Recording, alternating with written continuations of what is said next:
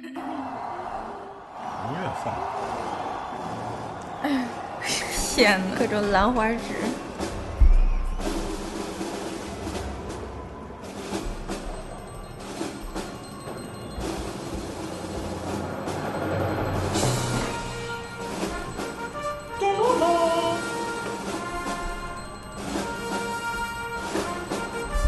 猜的什么歌？嗯，什么什么进行曲？走进新时代，像不像走进新时代？才不像！再听啊，有点像广播体操。录上了吧？录上了。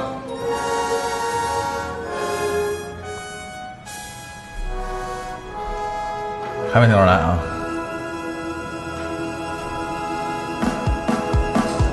大张伟吗？大张伟。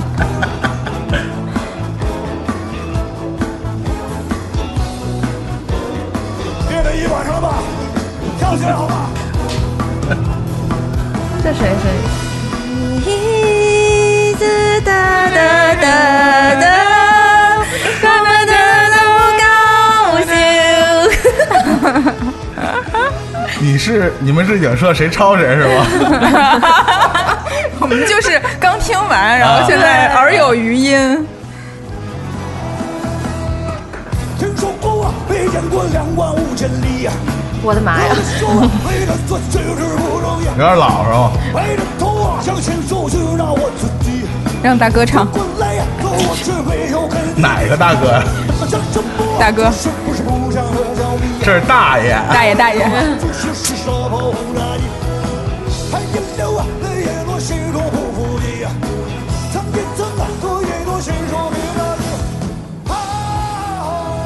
这是这个糖蒜那个著名的躯干老师啊，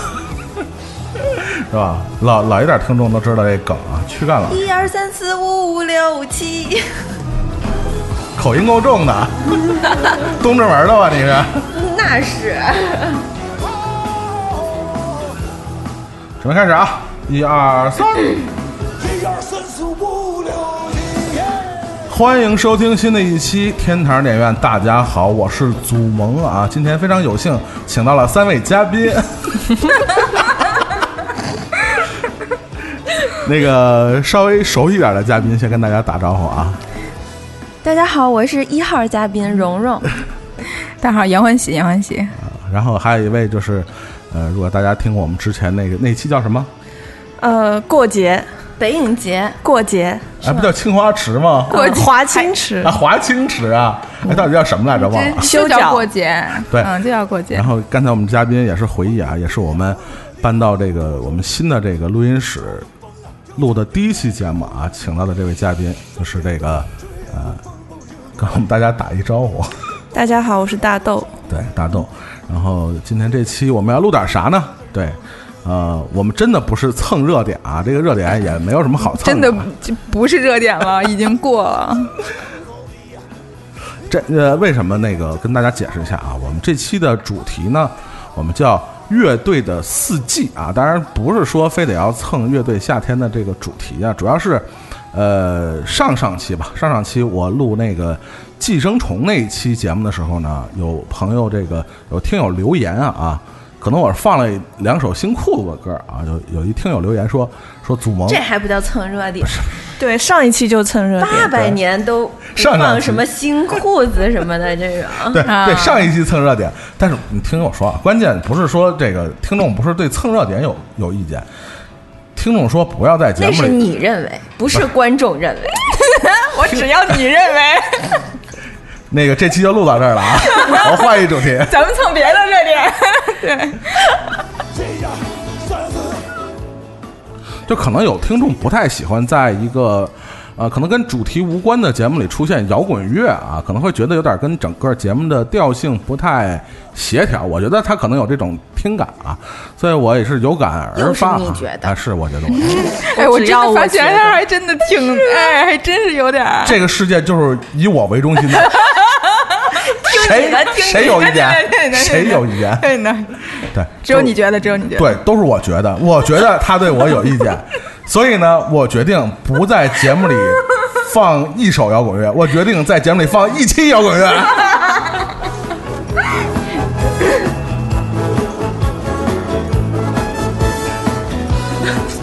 我已经从节目一开始感觉到这个形势会不太妙，因为从 因为他们可能太长时间没看见我啊，所以这个是吧？就是那个咬了也不松口是吧？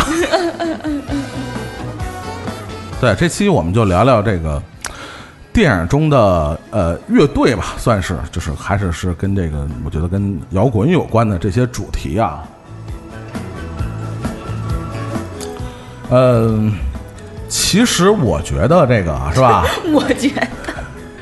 我说你你有什么意见？你想你想说什么？没有没有，你觉得教主就该这么说话。那可。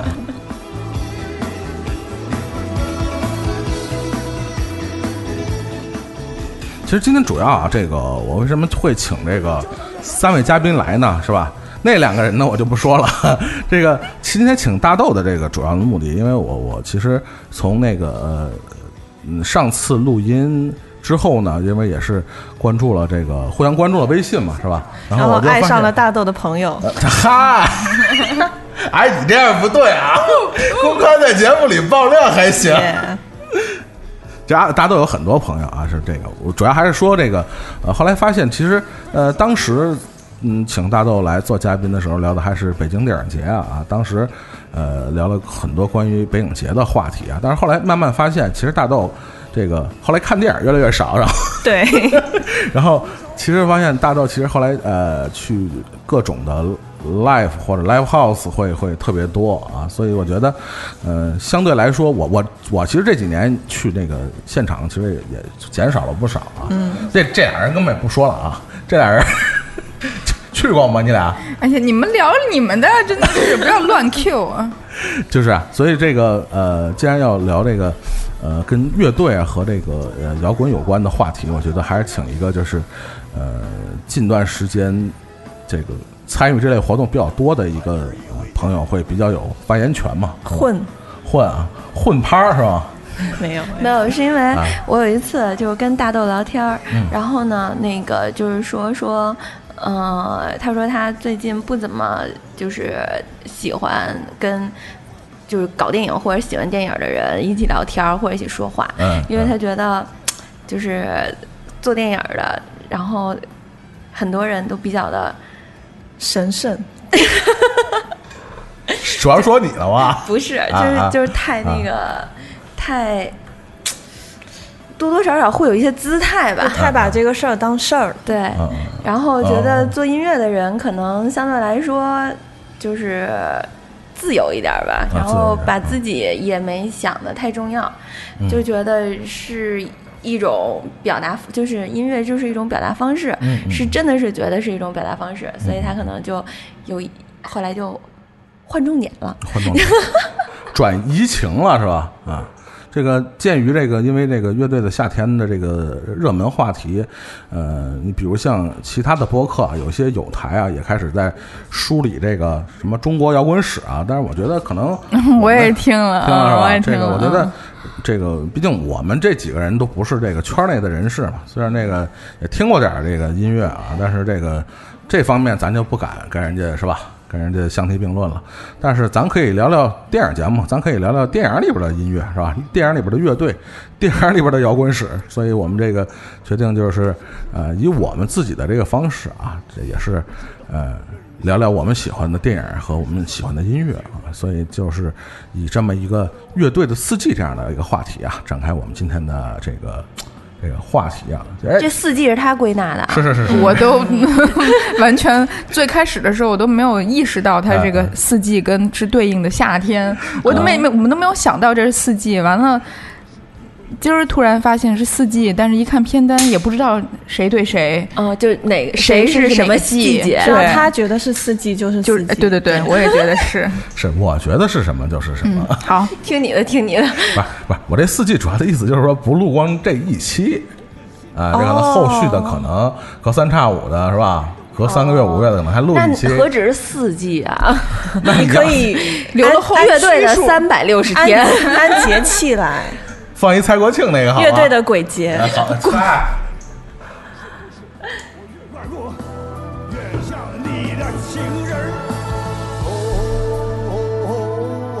但其实你不得不说，就我觉得，嗯嗯、歌手吧，就是和蓉蓉说话了啊，蓉蓉说话了。就歌手和演员其实还不太一样，就是那些能够在舞台上就是发光的，然后嗯。并且能够刺激到你的那些兴奋点的那些歌手，像你男朋友，就是啊 就啊。是相对来说，其实他们还是自身很有很有魅力的。但你觉得歌手和乐队有区别吗？嗯，就你感觉的话，那一定也有区别啊，嗯因为嗯就是表现形式也不一样嘛。嗯，一个人多一人少，对啊，啊。然后一个在上面又打鼓又敲锣的，就你这句话说完，我跟你说，绝对就有留言开始骂的了。什么吹小号唢呐什么之类的，对呀。九连这种。对呀、然后就是歌手嘛，嗯嗯就就是有的时候是一个人唱，有的时候是一群人唱，嗯嗯，但是很少就是在舞台上还秀特长的这种，很少弹个乐器是吧？拉个小提琴是吧？对啊。弹个钢琴，对啊，玩个篮球，就是可能 可能可能玩个篮球、弹个钢琴的也也能是周杰伦嘛，是是吧？，我说的就是周杰伦，我没说别人啊，是不是？真是够了，含沙射影的录个节目？谁让你上来跟我杠啊？没跟你干嘛，不都听你的吗？好久好久不见了，对呀、真是打着亲骂杀，打着亲骂杀。试试吧，你他妈的最有震撼吗？不过就是确实你没办法否认的是，就是音乐还是能够给人瞬间力量的。嗯，但是电影相对来说，嗯，我觉得那个力量感可能没有那么的直直接嗯嗯，然后也没有那么的可持续性。呃，因为音乐嗯还是你想起来了，你就会听，你就立刻，因为它很短嘛，就三五分钟的这种，你听完了之后，你可能就会被刺激到，嗯，你就会参与到里边的忧伤，你也能参与到里边的快乐。但是电影的话，你。它是它一定是每一个电影基调也许是很悲伤的，但是它在某一个阶段性里面，它可能会比较的喜悦呀，或者是极度悲伤啊，或者极度愤怒啊，它是有很多很多情绪在的。但我觉得一首音乐的话，其实还是挺容易就能够让别人感受到。电影就是你真的要仔细把它看完，然后你才能够有那些后劲儿才会才会上来。那音乐的话，就是你可能听到，光听到它的前奏，你可能就开始进入到那个情景里边去，或者说进入到它的那个气氛里面了。所以其实音乐还挺有魔力的，尤其是在、就尤其是今年夏天，其实我认为嗯。就是说，我觉得，就大家其实挺明显能够感受到音乐的力量可能大于了电影吧，对对吧？哇，我这句话说的，含沙射影啊，这可以才是含沙射影。可以影。可以可以有劲儿，可以可以。拔号，你这阵儿踢电影圈儿，我跟你说，不是，是因为啊就是我们本身大家其实都会在这个圈子里面会看啊，会会去感受啊，你最直观的感受就是这样嘛，对吧？大家现在就是我自己，反正我很明显的感受是我竟然开始感叹，就是。我好像是不是有一年都没有看过演唱会了？我不是说那种 live house 或者怎么样的，就是那种演唱会。我就是最近突然间有这种感受，嗯但是可能在以往的时候都不会，因为你还有很多的课余时间去看电影，然后去看更多的新片儿，然后去感受那些电影给你带来的那些感受。但是今年就突然间觉得。我们都被保护起来了，嗯，没有新片儿可以看。对，我们，就是是，要么咱聊聊那个什么什么总局，我然后你就会突然间觉得能够给你带来一些慰藉和让你情绪，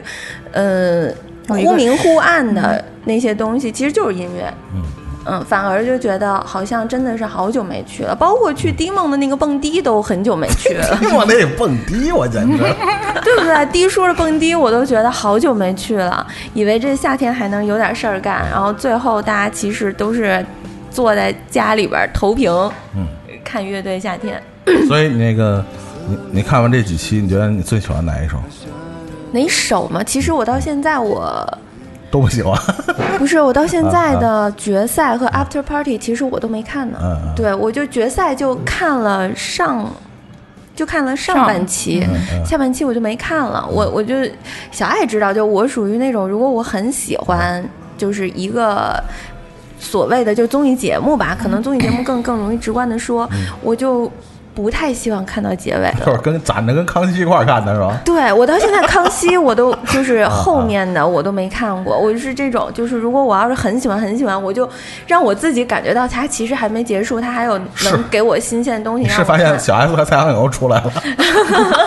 做了一个什么什么？哎，花花世界吧，什么什么的，对，就是就是我是这样的，所以我其实后面都还没看，但这事儿我有跟就是小爱我们俩有讨论过，我可能比较喜欢的前三应该是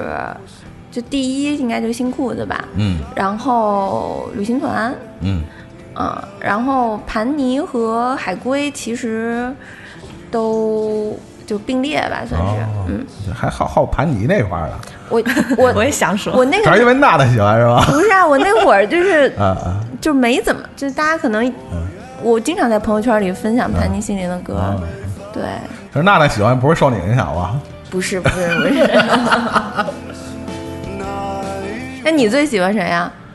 我就就是我喜欢梦姐啊，所 我主要喜欢梦姐，所有男人都喜欢梦姐。是吗？哦。那那个大豆，这个看完那几期，喜欢哪哪哪哪个队儿或者哪首歌？哪个队哪个队儿？对我最喜欢海龟海龟啊？歌，我最喜欢《生命因你而火热》。哦哦，你呢？我九连，九连，九连啊。最喜欢九连，唢呐吧，你看就吹拉弹唱真的那种，是喜欢。我靠，就是嗯刺猬肯定也喜欢，刺猬新裤子肯定也喜欢，但是我觉得还是想把它排在最前头，就是嗯。自己的感受最真实嘛。哦，嗯，我觉得新裤子、刺猬这些都是一直以来大家都有听的，就是九连是一个新的，太嗯。炸了，一下我就不行了，而且就是真的是就是那种它的故事感太强了，可能还是想在歌里看电影儿。对，哎，如果他们唱的是拉丁语呢，你这更不行了，是吧？露露出痴汉的笑容。明明应该是姨母，怎么变成痴汉了？我的妈这样呀！对，痴汉没毛病。行，这个我们现在听到的是这个来自乐队夏天啊，就是九连真人唱的这个叫《莫欺少年穷》啊。呃，今天节目我们既然说到这个电影中的乐队啊，我们叫乐队的四季啊，就是电影中的这个乐队，我们今天呃，我也是征集了糖蒜很多节目，所有节目吧，可以说 所有节目的呃每个节目基本都派出了他们代表的这个主播啊，推荐向大家推荐他们自己心目中的这个关于电影中乐队的这部电影啊。所以其实第一个电影其实还跟这歌有关啊，这电影叫《莫欺少年穷》啊。然后这个我们的美食莫扎特的这个陈老师啊，斯老师啊，陈陈斯坦利陈老师啊，这个推荐的第一部电影就是叫《莫欺少年穷》，就是 Beyond 那个、那个。嗯蓉蓉是不是说过啊？我记得以前。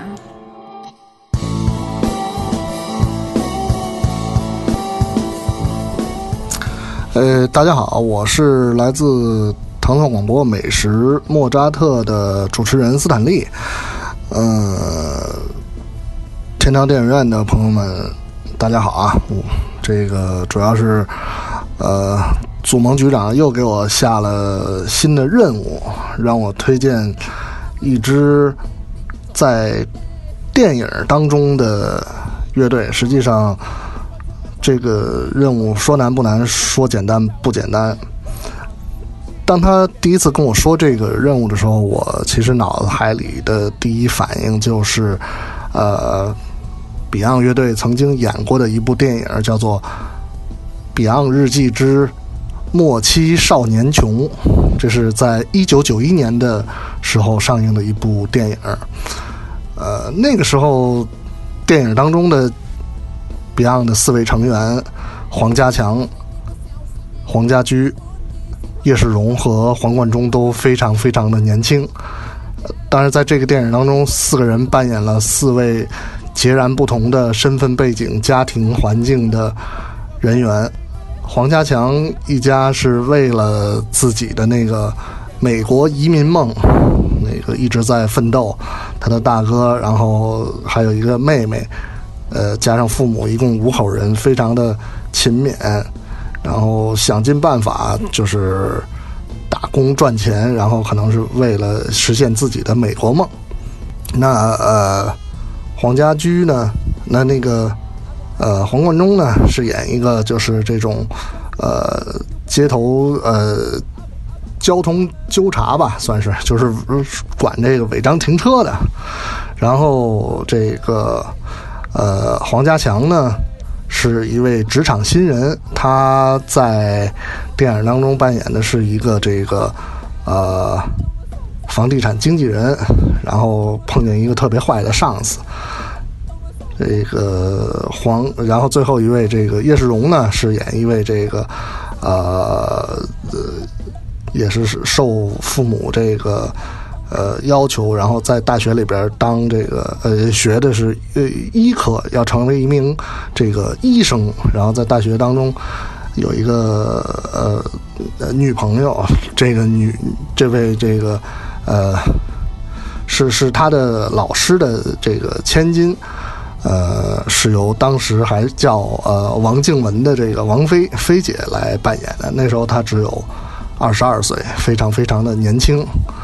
呃，这个电影这四位成员扮演的四位四个这个呃角色都非常的呃鲜明，呃有着非常不同的性格，但是呢，都最终会归到就是爱好音乐这个角度上面，因为这毕竟也是他们的一个整体的想法。就是如果世界没有音乐，就可能会停止转动，这个这个意思吧。那个时候，我觉得也是体现了呃那一代人的一种拼搏的精神，这个自强不息。嗯、这个想法在电影当中得到了非常充分的体现。那四个人都有自己的主业，但是在业余的这个生活当中，还是以乐队生活为主线。那最终也是通过参加一次这个比赛，获得了巨大的成功，让自己的梦想得以实现。整个的电影的呃基调想法其实都挺简单的，呃，四个人的演技，包括呃其他配角的演技，也都是呃获我相信是获得了观众的认可。那那个时候，Beyond 正是如日中天的时候，他们通过这种方式，我相信在当时肯定是呃获得过巨大的成功的，无论是从他们自己的音乐角度出发，还是他们以电影的方式来让更多的人认识到 Beyond 到底是谁。那在这个电影当中，他们最后上台表演的那首歌曲叫做《不再犹豫》，我想在这里带给大家，谢谢。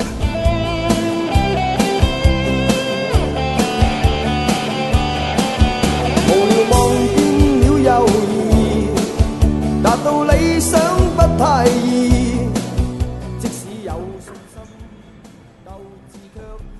啊，刚才是这个陈哥给大家推荐的啊，《莫欺少年穷之 Beyond 日记》啊，这是来自一九九一年的一部这个香港电影啊。其实，呃，说到华语电影里边跟乐队和摇滚乐有关系的，其实缝纫机乐队呀、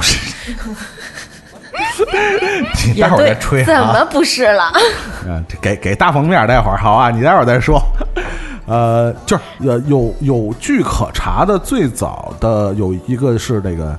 已故的这个陶金先生主演的，叫《摇滚青年》，但实际这部电影跟摇滚没什么太多关系啊，更多说的都是呃八十年代流行的霹雳舞，像这对，种什么喇叭裤什么的。其实音乐是跟 disco 有关的这些东西。嗯，嗯，再后来，其实和摇滚乐关系特别密切的，呃，华语电影，其实大陆这边主要是第六第六代这些导演，嗯，包括张元的《北京杂种》，王小帅的，呃，哎，王小帅不是什么的，不是王小帅，娄烨吧？周末情人，周末情就是人王志文那个是吧？然后管虎的《头发乱了》，就是这是呃九十年代初的这几部，其实都跟摇滚乐队有啊、或多或少。其实本来这回我还想选《周末情人》呢，啊，你是喜欢王志文那打扮什么？后朋克。本来我想选那个什么北京粤语录嘛，是吧？啊？粤语录哦那是耿乐对，北演的啊京粤语录，对，耿乐啊，啊，但那那个可能就算是跟那些比起来，可能就算稍微早期，对呃呃，稍微后后期一点其实也是还是九十年代后期的，只是九十年代后期。嗯、但是呃，说实话，可能大家对这几部就是早期的第六代导演呢，他们的这些作品，其实还是呃多多少少有所涉猎。但我平心而论，因为前不久刚在资料馆又重新放了一遍这个《头发乱了》啊，呃、说实话，我觉得第六代导演他们对摇滚乐的这个 这个演绎啊，我觉得仅止于奇观或者一些猎奇的心理会更多，并没有特别的呃，怎么说深入这个摇滚乐本身的，它其实还是反映那一代人的一种生活状态，其实并不是只是要反映关于摇滚乐的生活，所以这个。其实说回像大鹏那个电影，我觉得，呃，缝纫机乐队不管他们呃表现的这个呃乐队的形式，或者他这个 Beyond 的这些音乐，就是有多少人是受他影响，但我觉得起码比呃那个时代的反映摇滚乐队的电影，其实还是有进步。它更多的还是表现了这个摇滚乐队的生活啊，或者他们创作的这些呃，包括他这种嗯。对挣扎和他的这种彷徨，或者这个呃选择这样的道路上这这样的这种情感在里边儿，比这个简单的表现，比如这种所谓的这种边缘化的生活或者边缘化的题材，还是还是有进步的。虽然当然很多人对这个缝纫机乐队什么的，他们可能有别的看法，可能觉得没那么摇滚或者怎么样，是吧？当然这里边这个。嗯好多这个咱们国内的这个老一代、老一波的音乐家也都是很给面儿的。很给面儿是吧？包括这个乐队夏天的，其实几位也也，嗯彭磊什么的也在里边，对是吧？也是虎对，那个三哥什么的也，在里边对，，嗯，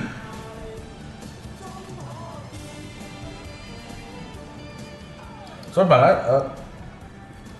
但其实就是 Beyond 啊的这个啊《莫欺少年穷》，就是因为哈王菲演过嘛，啊，对对对对对 对，所以就对对对看就看过的时候会觉得，就是虽然王菲在里边没有什么台词儿，全程都是表情表演，对。是，你非也有当花瓶的时候啊 啊，但其实还就是，我觉得他们搭配起来还挺好玩儿的。然后后来就是，呃，家驹好像也有给王菲写过歌，嗯嗯嗯，对，然后嗯，王菲也唱了，然后包括、呃那个那叫黄家什么？强，黄家强。啊？对，加强，对嗯。对对对，好像也有给王菲嗯嗯后来写过歌，嗯嗯。对。但是整整体来说，早期的你像九十年代的，不管是香港电影还是呃大陆这边的电影，其实涉猎到呃关于摇滚乐或者乐队题材的，其实并不太多。尤其深入到摇滚文化呃深深层次的这个，可能就相对来说更少了。彭磊有拍，真不是这 那个，那就是反过来了嘛。但是 可能就是因为那个时候的，就是你不能要求每一个电影导演，首先他已经是比较能力非常强的电影导演的同时，还是资深乐迷，就是就是可能他们本身也也许还还不是，比如说他们可能只是大众乐迷，但是。嗯那个正好大大鹏什么的，就是资深乐迷，所以他可能就从拍的片子对于这个，呃，先不说片子本身电影感的这种东西，而是对摇滚乐和乐队的呈现和了解就会有不一样。嗯，对对，肯定因为跟这个跟欧美这个音乐文化的土壤还是没得对，比的，就是？还是我觉得是文化熏陶的深浅程度吧。大家就是，你看像那叫什么快乐小分队那种，七几年就 快乐小分啊，Joy Division 是吧？对啊，就是别跟我说中文啊，听不懂。别给我说中文，就是人家都是啊就是七几年就很开始在英国就是做这些事儿什么的，咱们可能啊嗯那个时代，还不知道你想干啥。九十年代这刚什么改革开放啊，什么这个那个，大家还都是嗯肯定有一个循序渐进的过程。那时候大家接受的还可能都是麦当劳、可口可乐这些东西呢，就是那种。更深层次的文化东西还没进来，再给点时时间。这大豆对早期的这些中国摇滚电影 有什么看法啊？不是，因为我觉得中国的、嗯中国的电影如果不是一个纪录片的形式的话，你你去讲一个摇滚乐队的故事，演员其实很难演出那个乐队真实的那个感觉。就还是不了解这种文化和这种生活，对吧？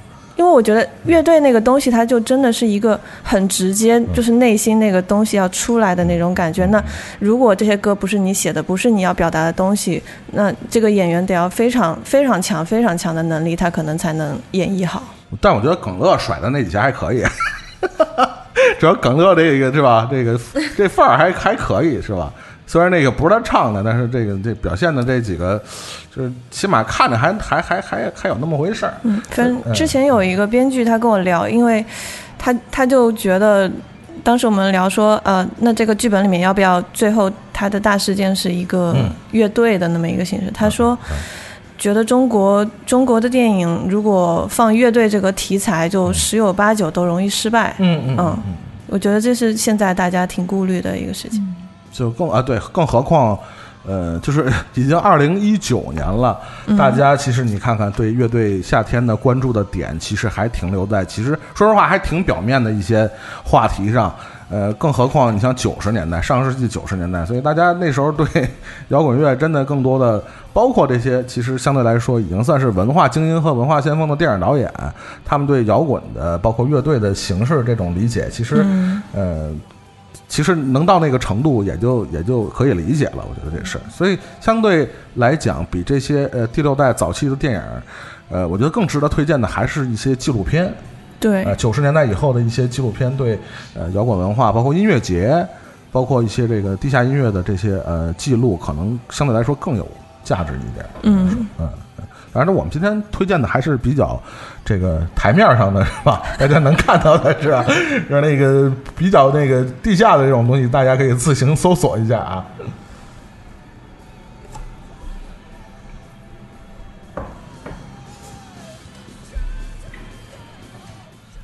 然后这个呃，第一个推荐的这个电影呢是陈哥啊，陈哥推荐了一个这个呃跟华语乐队有关的啊，这 Beyond 的也是也嗯、影响了很多的这个咱们国内玩乐队啊、玩音乐的这个也也没有什么年轻人了，影响的都是这个是吧？啊，呃，下面一个推荐的是来自这个，本来是想约他过来的啊，因为那个我们这也是老朋友小董啊，小董。这个红领巾啊，本来也想过来，但是也是，哎，现在大家这真是都不容易啊，这想约都不好约，周末都在奔命啊。呃所以这个，呃，小董也是特别录了一段音频啊，发给大家，这是关于芬兰的一部电影。我们知道，芬兰是一个是吧？就是北欧那边都是 metal，这比较比较狠啊。嗯，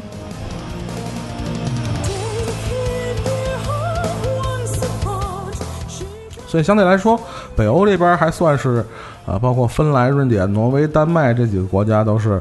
呃，我记得有一阵儿，这个我不知道那个大豆有没有印象，就是那边的打火碟还卖的特贵，就是各种什么是吧，死亡金属啊我，觉得那边的人 就一都在听重金属，然后都特别单纯，然后互相之间也没有什么纷争一出。事儿都是大事儿。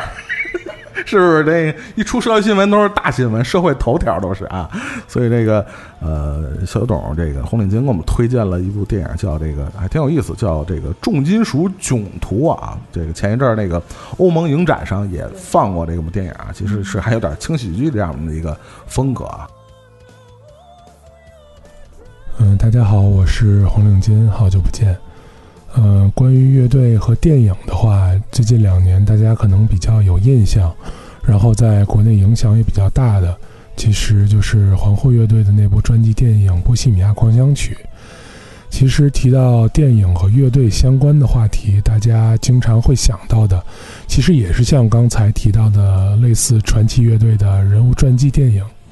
那这次我推荐的这部电影是去年上映的，来自芬兰的一部电影，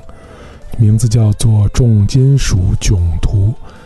那这部电影的名字，其实大家听到之后可能会联想到我们国产的《囧途》系列电影。确实，这部电影也正如它的名字一样，包含了公路电影元素在里面。但是这部电影主要讲的还是在一个芬兰小城里，几位热爱金属乐的年轻人，他们从社会边缘逐渐成长，最终带着梦想走上舞台的故事。其实这部电影它的故事结构还有悬念设置都是非常传统的，但不妨碍我们在看这部电影的时候，很容易就和电影里面的人物产生共鸣，因为电影里刻画的生活确实还是还原了我们平淡生活的诸多部分。有乐队梦想的年轻人在面对现实生活的些许恶意和挤压的时候，他们有时候可能会退缩不前。有时候可能甚至会自暴自弃，但是在一系列疯狂的生活喜剧和命运巧合之后，主人公还是找到了属于自己的舞台。而且值得一提的是，这部电影在很多剧情、服饰和行为准则上，都充满了金属乐的力量和精神在其中。那最后再给大家小小的剧透一下：如果你想在金属乐的现场看到真正的棺材跳水的话。那这部电影完全可以满足你。那以上就是我这次要为大家推荐的电影《重金属囧途》，希望大家能喜欢。咱们下次再见喽。当然，这个北欧的这边，包括芬兰这样的国家，当然不光是 heavy metal 啊。今天这个大豆也向我们推荐一个乐电影里的乐队，这个乐队叫列宁格勒牛仔啊，以为是俄罗斯那边的乐队啊。飞机头的各种书法，还有尖皮鞋的各种穿法，还有私生饭，私生私生饭。但是说实话，这是。就是我，我记得之前在节目里，呃，介绍这部电影的时候，我我和我和谁说过，我说这个电影还真的是这个导演里边的非常最欢乐的一部，对，非典型的他的个人的作品啊，其他都很闷。嗯，请他倒说一下这个电影啊，给大家推荐的这个理由啊。这电影就我觉得我自己定义，我觉得他们其实很朋克，啊，对，就是他们这一路，包括一开始。那个在雪地里练琴，然后就死了，然后就抬着这个尸体，然后就上路了，就，呃，一路一路走来，然后在尸体尸体里面藏啤酒，冰镇着，对，就他们所有做法，就是对待生活中我们以为是一个很很痛苦或者很无奈的事情的时候，他们其实都是以一种比较比较朋克、比较无厘头的态度去对待。那这个电影其实，呃，会让我想到另外一个导演，包括他的这个音乐的风格啊，嗯，我会想起库斯图里卡，对对对，他都有点南这个南斯拉夫那种巴尔干那种，对，然后嗯，巴尔干朋克是吧？就是那种。嗯，叫什么世界融合的那种感觉，就是各种吉普赛音乐啊，拿着一乐器，然后一边跑，然后一边弹那种感觉。嗯，吉普赛的感觉会非常的，就是流浪流浪的那种感觉会非常的重啊，在这样。但是后来这个乐队呢，因为这部电影呢，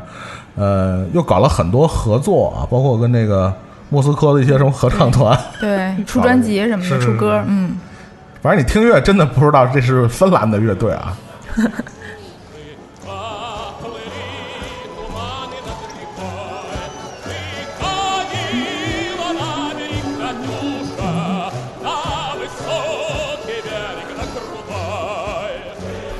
就 是一个非常其实很波西米亚感觉的这么一个呃乐队啊。虽然他早期的可能就是我听过一些他早期的乐队的风格，可能还真的就是挺挺老派的那种 garage 那种车库那种感觉的，呃，但是他这个因为这部电影呢，包括也是进入了这个全世界文艺青年的这个曲库啊，成为一个这个新宠啊，像这样的呃，包括刚才这个红领巾介绍的这种呃芬兰的这样的，其实嗯不光是。呃，流行音乐不是传统的强国啊，包括文艺这种文艺电影也不是传统意义上的强国。但是他们这个通过这个电影和音乐的这样的一个结合啊，也算是为这些这个我们平时不太能注意到的地区啊，创造出了一个其实还挺挺有意思的这种。你不能说全新的电影类型啊，但是确实也是，呃，被我们这些远在这个万里之遥的这个中国的文艺青年能关注到的这些电影，我觉得还挺有意思的。我觉得北欧人的那个思维方式和表达方式跟跟我们其他地方的人都不一样。节奏比较快，是吧？对啊，你就看这死了一人吧，然后大家过来看了他一眼，然后就走了，那种感觉也也不是冷漠，也不是冷漠，就觉得比较淡然。对啊，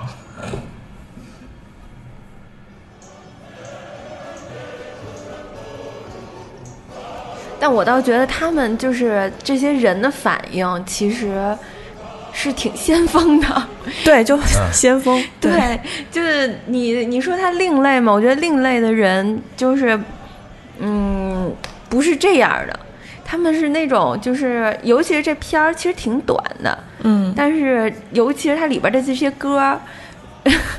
让你感觉你说是热血吗？但这些人的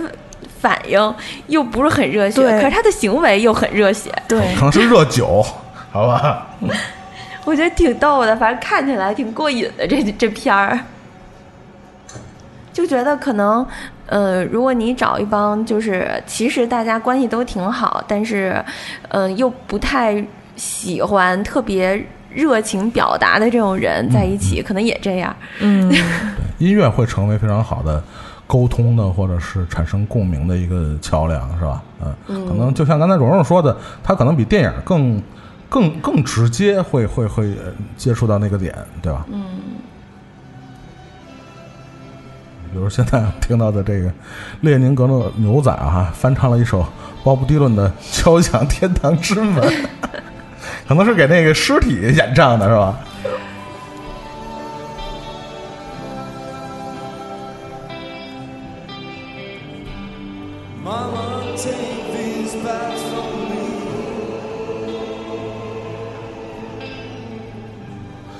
他们身上的那个波西米亚那种感觉啊，真的就是，呃，不但是突破了这个音乐风格的界限啊，嗯，就像我们刚才说的，就是你冷不丁一听，就是你不知道这是哪儿来的人，也不知道哪儿来的乐队，就是又巴尔干，又又又又芬兰，又北欧，又甚至还有这个俄罗斯的这种感觉，就说它是非常奇怪的一种对世界公民的感觉啊。他嗯，我觉得他这片儿的就是特点，就是其实故事特别简单，嗯但是正是因为它这个电影里边包含了非常多的音乐元素，所以让大家看起来就觉得很有意思。嗯，就是他那个乐队到这儿演的演的那个音乐形式跟到那儿演的都不一样，就是老板要求演什么演什么，就今天演摇滚，明天演爵士，后天布鲁斯，就感觉就一直在民谣了。然后还有在美国南部乡村音乐，对然后再对对。往南再进墨西哥，就是整个的跟他们本身的那个国而且这。电影里边还有一个彩蛋，就卖二手烟的是个导演，是是贾木许叫吗？贾木许，对啊对对对。贾木许那发型特别好，真的，我跟你对说。，还挺帅的那时候。但我是觉得吧，就是有的时候国内吧，一些导演就他可能也是希望在自己的电影里面，就是有非常丰富的音乐元素，嗯嗯，但是很容易就把一部电影拍的特别像一个 MV。像 MV 那都算好的，我跟你讲。哎，哎，我我觉得有让我感觉到有音乐元素，然后有他们生活在其中的那个电影是嗯《独自等待嗯嗯嗯嗯嗯》，就你会觉得啊、呃导演跟这帮人他就真的是。就是融融融的很对好，每天就在摇滚乐对种船上有高旗是吧？有高旗，有高旗，啊然后不是有对有当时其实挺有名的一些乐队的歌，然后主要他们他们拍电影去的那些场子，其实你会感觉哦，那那个现场演出是真的，这个吴世贤当时也是老混趴那种的，对啊，关键是要混趴是吧？对啊。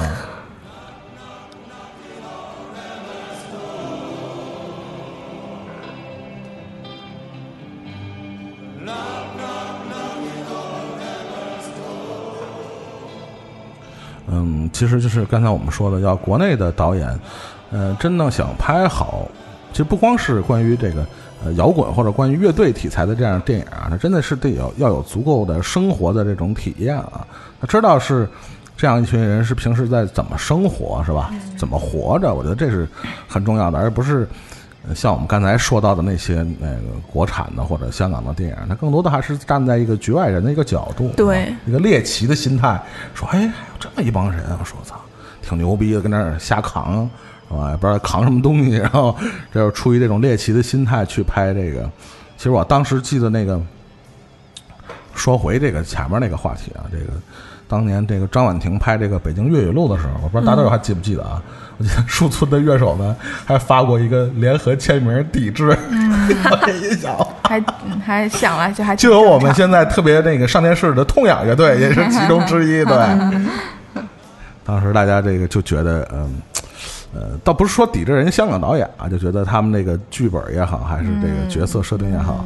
更多的还是一个是吧？就是就是就那个谁那谁阿祖啊，什么祖来着？吴彦啊吴彦祖。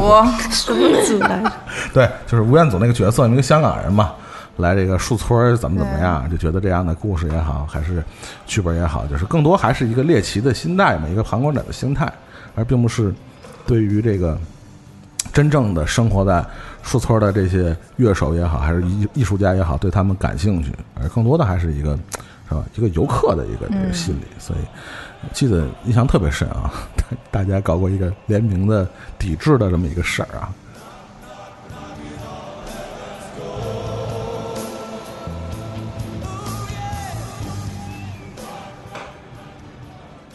其实这电影儿就是就是那个就是去美国这电影儿，嗯它结尾的时候挺好的，就是看到了结尾之后还觉得是挺有希望的，就是因为他们那个其中一个队队员嘛，然后死而复生，就让人感觉好像是梦想成真了似的那种，就虽然挺荒诞的吧，那那个挺超现实的，重金属囧途最后其实也差不多，也是从棺材里面呃出来。来了，这就是所谓的摇滚不死，是吧？美好愿望，对对嗯。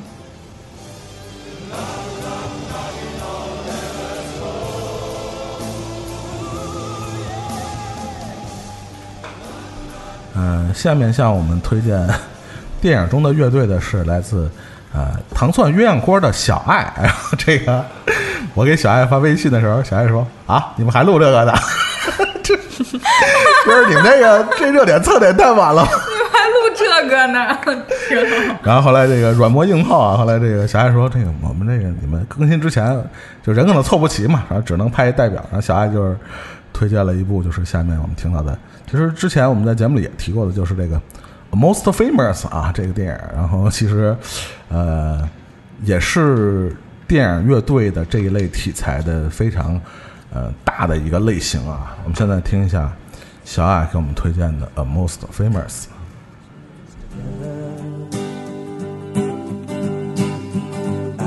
Some real estate here in my bag.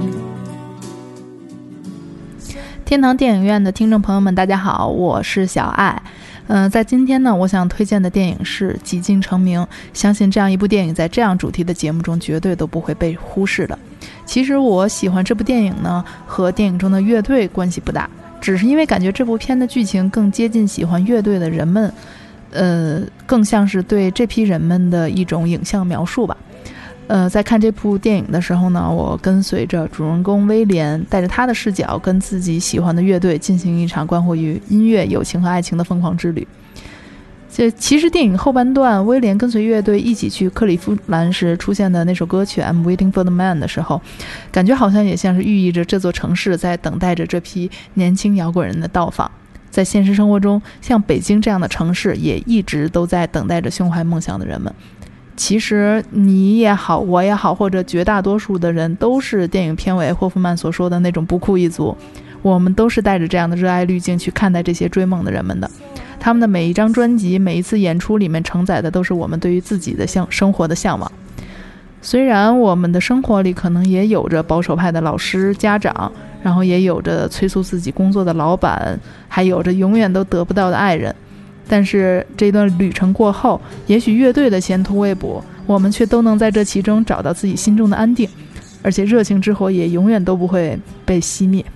然后最后不得不说的是，谁说骨肉皮没有情？谁说骨肉皮没有爱？做果呢，就是觉得一定要做 Penny 这样的果。就算乐队成员间的感情会随着现实世界的利益驱动所消逝，但是 Penny 的真情和灵动是永恒的。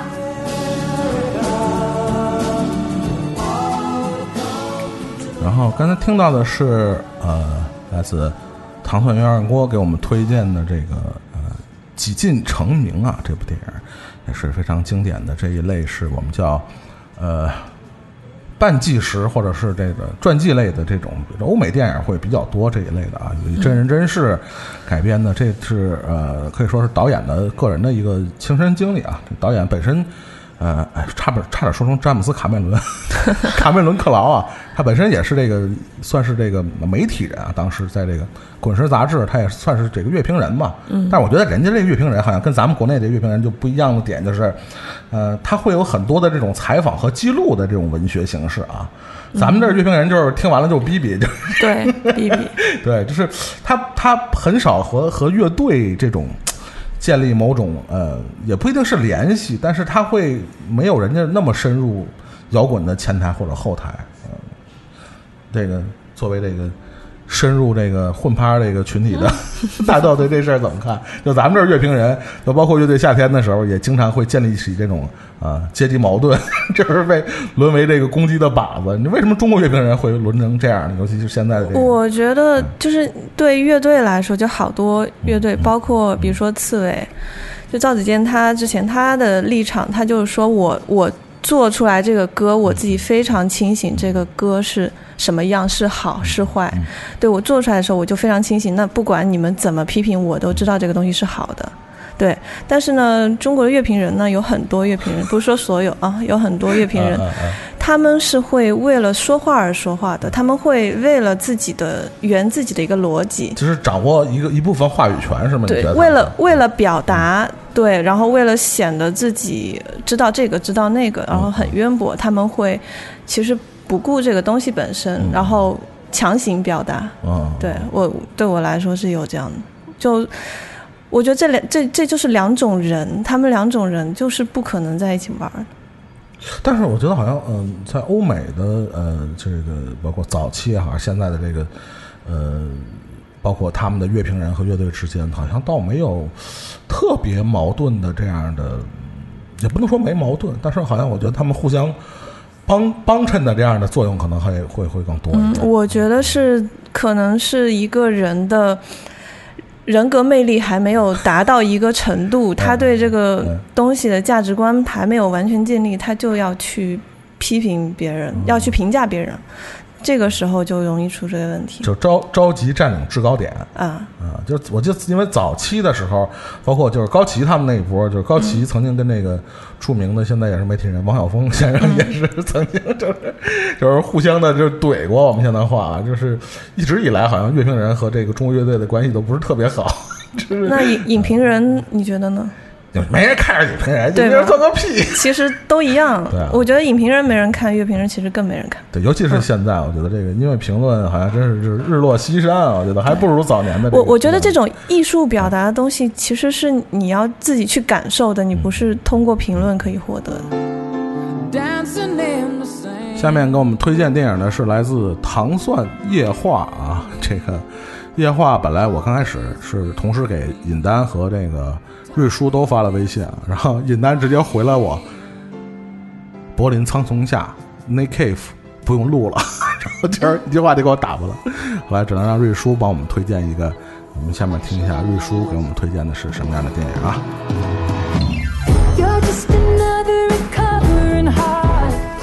大家好，我是瑞叔，这个是图图，现在是。北京时间八月二十二号晚上凌晨两点十二分，嗯，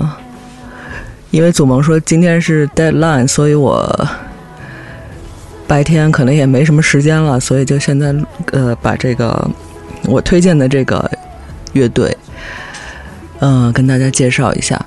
那主题是电影中的乐队，我的呃看电影的，就是。看的电影其实不多，然后呢，前一阵有一个一个广受好评的一个电影，叫《伯德小姐》（Lady Bird）。然后其中呢，正好有一个我特别喜欢的乐队，呃，乐队的名字叫 Haim，H A I M。这个乐队可能大家呃不会特别熟悉，因为它其实成立的时间也不是特别长。嗯、是由三个来自美国的女生组成的乐队，然后这三个女生呢是亲姐妹的关系。嗯，她们的歌其实之前在呃我在别的地方也听到过，就非常喜欢，也买了他们的专辑。然后在呃《Lady Bird》中出现呢，也是让我觉得跟这个电影的这个嗯整个的情节和调子很像，因为我觉得。呃，他们歌曲中传达的感觉跟呃这个博德小姐本人的给我的这种感觉就很像，嗯、是一种非常向往自由、非常有力量，同时又呃很很自然的一种状态。就是现在很多年轻的乐队，我觉得就不再愤怒，不再呃不再拧巴，然后他们的音乐。除了好听之外，我觉得呈现出来的气质更多是，嗯，就是一种很很坚强，但是是一种啊，不是因为我很痛苦，所以我要努力的坚强，而是我生来就是这样，就是呃很真实的一个状态。然后听他们的歌也是会觉得带给自己力量的感觉吧。嗯，希望大家喜欢。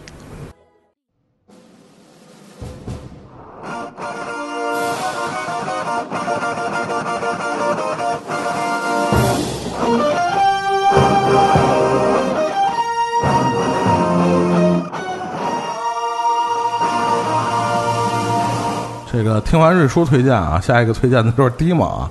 ，Dimo 也是代表这个糖蒜的各类的音乐栏目啊，为我们推荐了一个，呃，然后我跟我跟 Dimo 一说，Dimo 说你等我把火箭人看完了，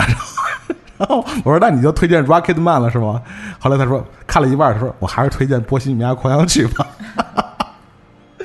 所以这个其实呃，就传记类的这一类电影还真的不是特别好拍啊。我们听听这个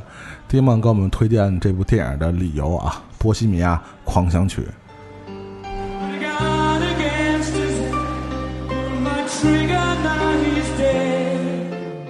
我推荐的电影中的乐队，呃，当然应该就是 Queen 了。其实之前那个祖萌老师还跟我商量了，呃，很长时间，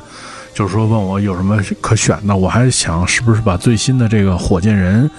这部给看完了，但是其实确实是心体还是挥之不去的。就是去年因为看了这个，呃，这个《波西米亚狂想曲》之后，又对 Queen 这个乐队有重新的认识。而且其实当时是因为是在一次旅行当中，是在台北，然后当时正好看见有上映，然后就去看了。然后嗯，看完了之后就是心情异常激动，很长时间没有被这个摇滚音乐的这种精神所所所震撼。其实后来我也看了这个，就是描写这个莫里库乐队的那个 那个片子，叫做《Dirt》，但是我觉得也没有像《波西米亚狂想曲》那么呃精彩。我觉着就是虽然它是另外呃有很多。有关于莫里库乐队的一些传奇的故事的再现吧，但是我觉得不如《波西米亚狂想曲》那样伟大和这个乐队的这个怎么说呢？就是再现是那么的栩栩如生吧。所以我在这个专题当中推荐的乐队也是是皇后乐队 Queen。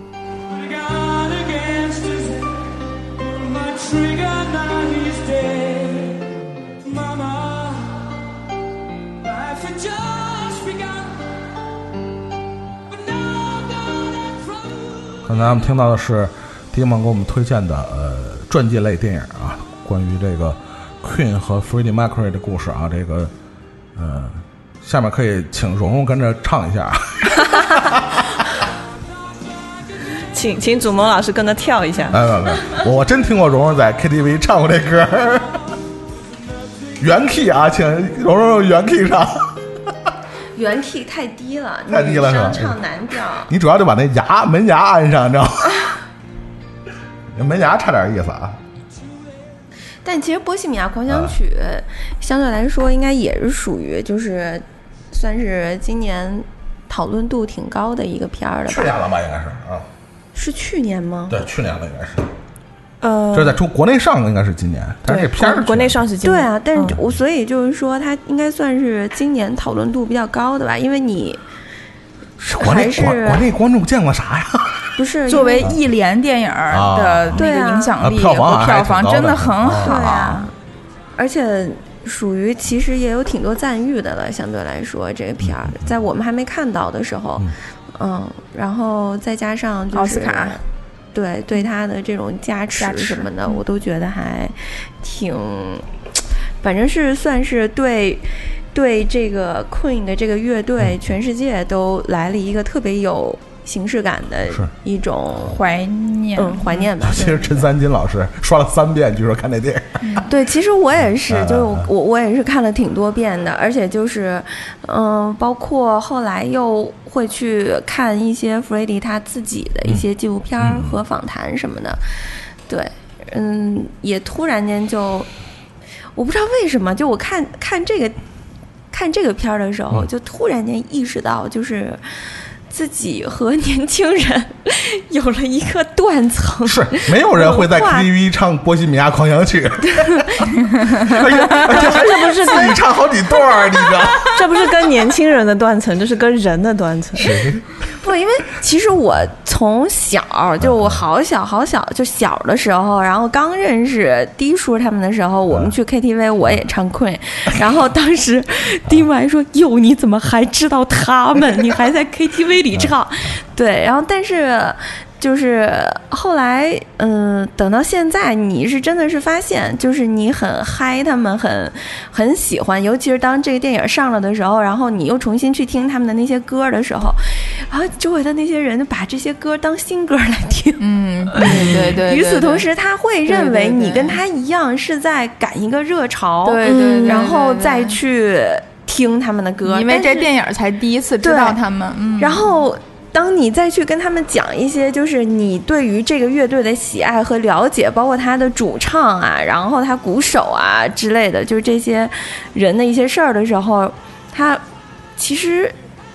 不是很多人喜喜欢真的让你去跟他讲。嗯，嗯，他们只是就看了电，哎呦，跟那个跟月月月下跟月下一样的对月下也乐队是这样夏天多少人就是不知道新裤子啊，嗯都都很太多人了，对，反正就我当时是就是第一次有这种感觉，就是觉得嗯、好像赶热潮的那种，就大家会会把你就划分到你是赶热潮的那一波，然后。你自己会觉得这个是可能就你跟当下年轻人的一种文化的，真的是一个断层吧。然然后后我觉得反正就是如果宽容一点来看呢，就是说就。就跟月月下一样，把它当个好事儿，嗯就甭管是 就是它浅层深层吧，甭管是它那个早了晚了吧，他现在是知道了，然后知道了好东西，让更多一点的人知道，就总也不是坏处嘛，只能这么想。嗯就是这电影真的是得找一个杜比影厅啊，就是真的我 印象特别深，就对，我也在是这个杜比厅。这个，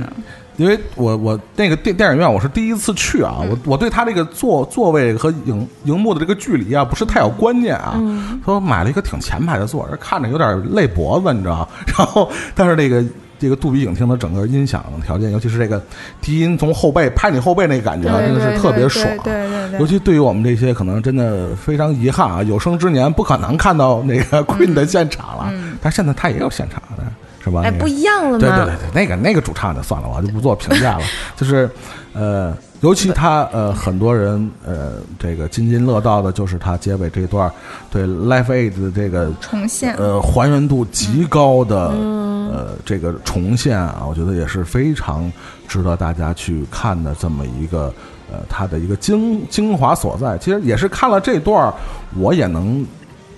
体会到这个为什么能奥斯卡能把那个男主啊颁给这哥们儿。其实很多人对他得这个男主，尤其是和其他提名的这几个人对比，微颇有微词，会有哎微词，但是还原这个事儿真的是一个高难度的事儿，就是能把这个呃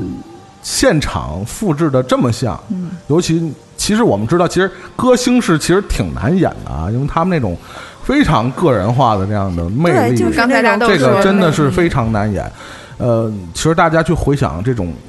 乐乐队啊这种摇滚巨星这种传记类的电影，其实很少有成功的，往往就往往就是要么就是、呃、不是，我是觉得就是说，嗯、记录式的，或者说，嗯、还原，但是没有像还原这种这么经典的东西的，我觉得很多。就是纯是故事，然后周边儿啊，然后去把他的那些周边的东西，然后混到这个，嗯、可能嗯、他的这个传记片里边去的这种形式的摇滚明星的传记片挺多的，但是以这种现场还原形式的，其实很少，非常非常的少。然后加上这片儿又是一也挺命运多舛的，就是一直说拍拍拍拍拍，换了导演，耍流氓，那怪谁呀、然后换了一堆，就其实不止换了一个嘛，就要换了蛮多导演的，然后演员也换，主要是吉他手、鼓手管太多，那 那俩这老哥呀、真是。其实这是我对这传记片啊，其实还是有微词的地方啊。嗯觉得可能因为这个当当事人啊管的事儿太还多，还活着，对，主要不是是一个是还活着，而且他们俩啊，就是 Brian May 和那鼓手啊。这俩人啊，对这个电影这个内容的把控啊，其实我觉得多多少少是不，他一定是有内容把控的，呃因为他们本身啊，不是是这样，就是这这这电影这个制作是是还是放权给他们，让他们把控这事儿。对，你也有也有那样的不顾人家当事人的感受瞎拍的那种。不是他们，他们两个人有把控的原因，也一定是因为在这个故事的里面，首先也有他们两个人的存在，其次是很多真实的东西。你说对，你想说，如果这俩人就是一就是因为他们活着，你出于尊重也好什么的，就也应该让人家对给你那什么一下。我我我我主要是觉得，就是他一定是。嗯，哎，怎么讲呢？就算我恶意揣摩也好，还是怎么着，嗯就是他一定不希望别人把，呃，因为 Queen 的这个成功吧 f r e d d y 其实占了挺，就是挺挺挺多元素、挺多因素的。那绝大部分因素，对那。对，那那其实就是像，比如说，就是里面的有一些歌曲的一些创作的，呃，这种 idea 什么的。故，事什么的，对，嗯。你说，如果你真实的还原了出来之后，然后你把 Free 的部分又扩又放大化的话，那现在的两个人还有啥存在感呢？对啊，所以嘛，就是所以他一定会把 控的，这种权衡其实真的没有办法避免了。呃就是这个呃真真相嘛，这个真相这个其实很难被对对对，对呃完全客观的呈现，因为这个就是刚才说了嘛，当事人还在嘛，所以你这个嗯多多少少还是要要避讳一下嘛，所以这个东西，呃，可能我觉得。呃，能这么好的重现，比如这些现场啊，包括他当年的一些创作的状态啊，一定是有这个两位这个也是贡献了一些啊两位老大爷的贡献做做做做有有有肯定是很大的贡献在里对面。但所以其实如果有有的真粉丝，他真的就是因为这个而特别抵制这个电影儿，其实也能理解也有了也有，因为我看过这样的评论，就觉得他们故事妈操胡说八道，这不是这么回事儿。对 就是所以这个事儿呢，就是呃，乐队传记嘛，就是很容易。而且你作为一个电影，真的是一个多元化的商品了，它肯定没有办法像就是又还原乐队，又真情流露，又这个吧那个吧。嗯就是我们知道，因为这个几个人合作的事儿嘛，就经常有一些其实嗯不那么适合拿到台面不知上道什么是说的真相啦对，对所以就是因为整个电影的体现，包括他们的呃事业的发展到达顶顶顶峰，然后又因为种种原因嗯这个解散，然后重组。这个故事本身剧本剧本呈现的是一个非常好莱坞化的这种，对其实多多少少还是励志式的这个故事。那我们知道真实的故事肯定不是像这样这样的典型的发展啊，所以大家，呃，就是我们说这个真正的 Queen 的这个这个粉丝呢，也没必要是纠结这个事儿，嗯，没必要纠结这个事儿。但我因为看了这个电影之后，我还挺期待，不知道我有生之年能不能看到一部就是拍 Michael 的。哎，我怎么记得嗯嗯，正在嗯，当我没说。你说圣你诞斯说纪纪录片是吗不？是不是，圣那雷斯那个那是什么鬼？那个是对 那是个什么黑鬼？Michael 我的黑的啊，那是黑的，对。但是反正据说还真的还导致好多歌下架了，是吧？什么命啊？那就是我天！但是但是我觉得这个还是要允许不同的声音产生。我还蛮想看一看。我也是现在反正你想，已经是一个就就是最近这一段儿吧，几年就都是音乐类传记片儿的一个大热，波西这没得拍了。啊，就是啊，然后火箭人什么这个那个的，然后猫王也要开始，就是就是，估计你能等来。但是但是不是主要是 Michael 的这人到底是谁，谁来演？其实我可能，更更关注的个这是这个。问题，这也是我觉得是大多数尤其音乐传记类电影非常大的一个问题，就是嗯。对他个人的魅力的这种还原，呃，尤其是他创作时的这种这种呃灵感的诞生，包括他这些经典的问世的这个过程，我觉得是非常极其难还原的一个过程，嗯因为呃。呃，蓉蓉刚才说音乐是一个更直接的一个一个力量啊，但是音乐又是一个最大的半成品，就是它很大程度上，你对它的喜欢程度是你自己完成的那一部分。嗯，它跟电影不一样，电影就是完全呈现出一个视觉的东西，嗯，它所有的信息都在这个视觉的里边。但是音乐一个听觉的东西，剩下的全是由你自己脑补诞生的，所以它真的是你喜欢一个乐队或者你喜欢一首歌，真正的起码百分之五十的原因是跟你自己的经历有关的，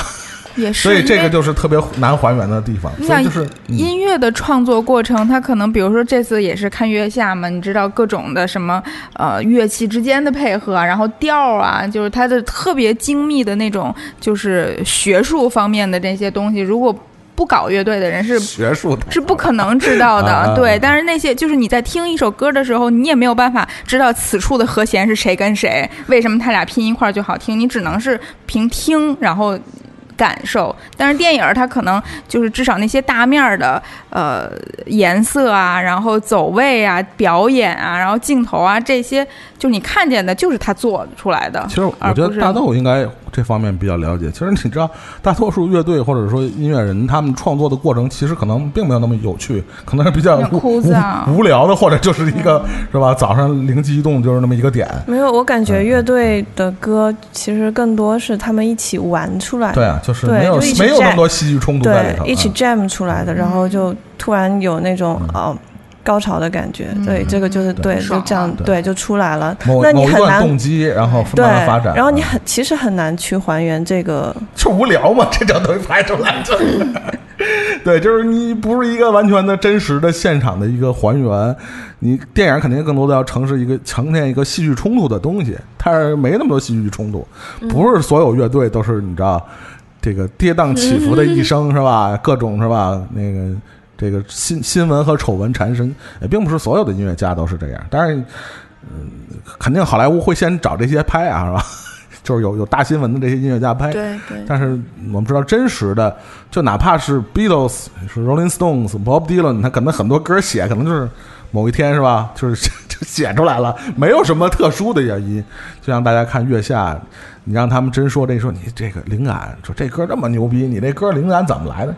嗯就是那么来的，就是就没有什么特别的原因，或者什么一些特别的事情，所以这个我觉得是音乐传记类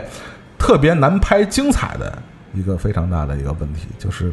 其实音乐家的这个生活和我们去幻想的他的生活其实完全不同，就是。嗯，Michael 那你等着吧啊，那会你且等着呢，我跟你说，那太难拍了。我觉得蓉蓉她刚才那个意思就是，因为你很难找到一个人可以还原 Michael 的那个魅力，这这不太可能。这个是比什么创作什么更难还原的东西。独一无二，无可取代，是吧？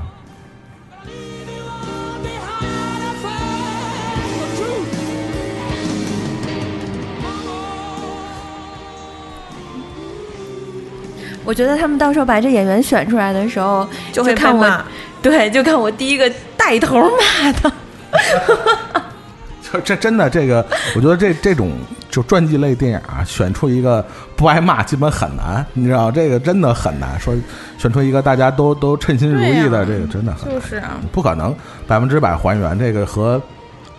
和演一个丘吉尔，我觉得还不一样。嗯，对吧？我觉得这政治家的一生，他可能可可以可以塑造的东西，或者能够大家去去幻想的东西可能更多。但是音乐家又是另外一回事儿，我觉得真的这特别难。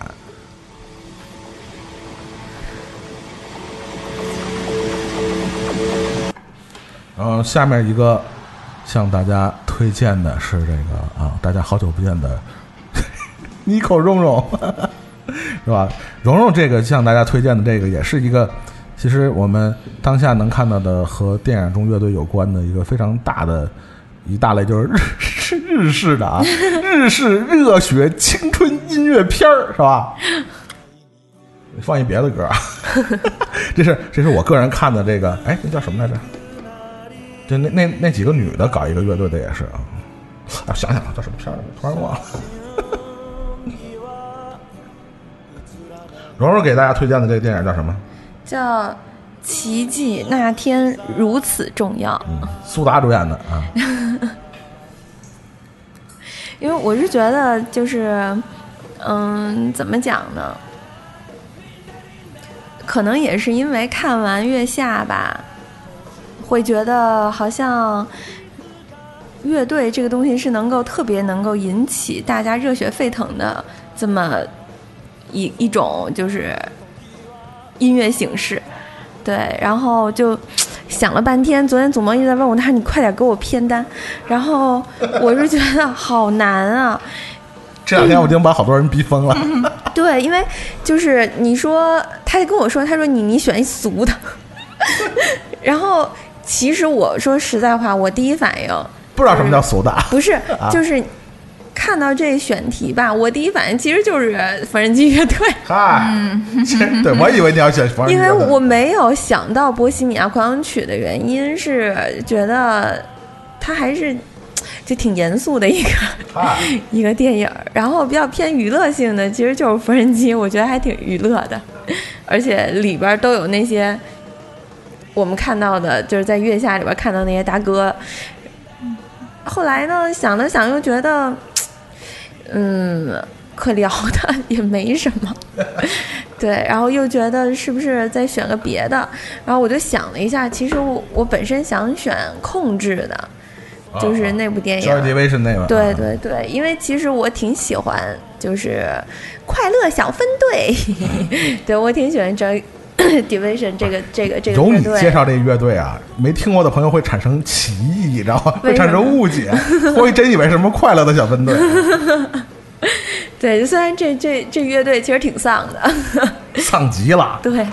后来呢？后来我我又想了一下，我又觉得，哎，我其实挺想说海盗电台的。嗯嗯。对，因为我觉得海盗电台其实也是，就是大家一帮人，然后一起在做一件事儿。但是在就虽然他做的这件事情不是乐队，嗯、但其实他一起来做一个电台的那个热血的那个感觉，对于这件事情的狂热程度，其实也挺像一个乐队的。而且他，而且他在电影里面也穿插了很多有意思的歌什么的。嗯、于是我昨天就在朋友圈里就是。分享了一首海盗电台里海龟乐队，海另外一个海龟乌龟，对我就我就分享了一首这个歌，因为也加上我已经很久没有就是真的是到摩登天空来录音了，对，就那个感受吧，那个兴奋程度吧，对。那最终我选择了就是这部电影《奇迹》，也是因为，嗯，我觉得这个。乐队很有意思，它让我认为他们对音乐的执着更加的纯粹一些，他们对于他们狂热和热爱的东西更具体一些，而且可操作性其实也挺强的。呃、是是是是，因为这个乐队里边的这几个成员，其实他们都是牙医，所以他们的乐队名叫 Grey，、嗯、然后他们乐队的那个 logo 也很有意思，就是那个 E，、嗯、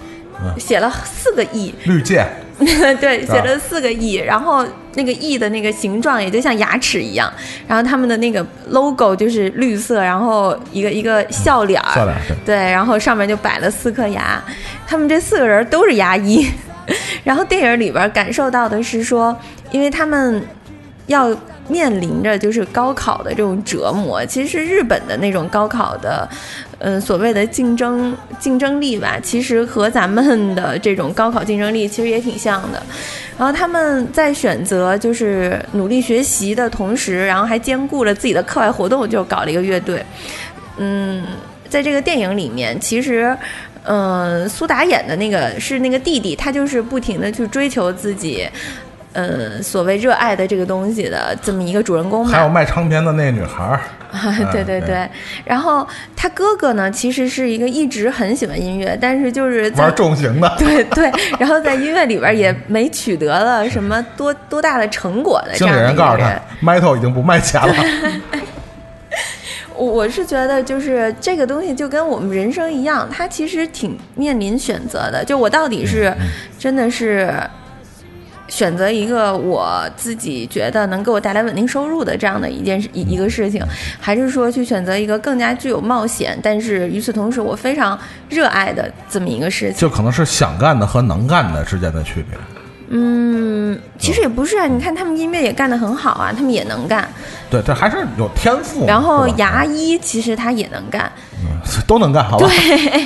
他牛逼，好吧？对，呃，与此同时，就是我是觉得挺酷的是，到现在好像这乐队的四个人都没有跟大家见过面儿。就都还是隐形的，然后他们的演唱会就是全息、全息的那种，然后对，然后然后背影都是就都是各各个人的那种轮廓，都是那种影子那会不会就不存在呢？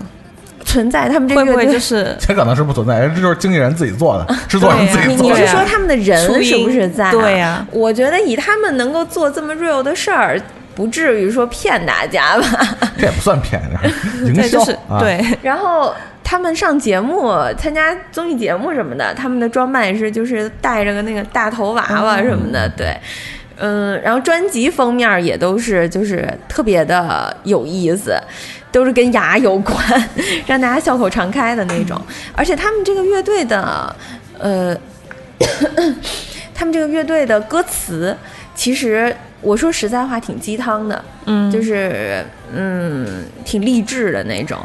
日本就容易出这样的，但是反正走极端，两两个极端，热血青春嘛，是吧？对对，但是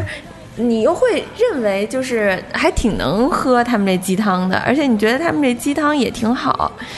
我我是认为就是，嗯，在这个电影里面，其实很多人他们都被注入了失败的标签儿。嗯嗯，然后，但是都通过音乐又重新点燃了希望，也不知道他们算不算成功，但是他们还是为此而去努力。就我是觉得现代人大家都会去想说，我要，嗯，真的是喜欢某一个什么什么事儿，其实就很很难很难了。我就是体会特别特别特别深的是。嗯，你有的时候会接触一些人，然后你问他们，你为什么要做这行？你为什么要进入就是娱乐圈，或者是挣钱。做对，就是做做做文化？很多人都跟你说哦，因为我喜欢唱歌，因为我喜欢音乐，因为我喜欢电影，因为我喜欢演戏。但是当有一些利益摆在你面前的时候，你就会发现他真的喜欢吗？他今天喜欢钱啊，就 对啊，嗯就是他的那个喜欢的程度到底是多喜欢？嗯他对于某一件事情的狂热程度是不是已经很具体了？其实根本就不是，他就是只是一个喜欢。但是这个电影里面让我感觉到，就是说这个乐队里面的这四个人，他们是很具体的在喜欢一件事儿。嗯，这个是我认为是我们当下很多人都很欠缺的吧，就是你去对一件事情的狂热程度程度，是到了你很具象、很具体的时候，你还狂热吗？还是说你就是只是单纯的一个喜欢？因为我觉得，如果你要是你是一个演员的话，你对演戏很热爱、很喜欢的话，其实你不会考虑就是其他的一些东西的。你可能更多的考虑的是这个角色能不能让我演得过瘾，或者是说，嗯、这个角色是不是我更擅长的，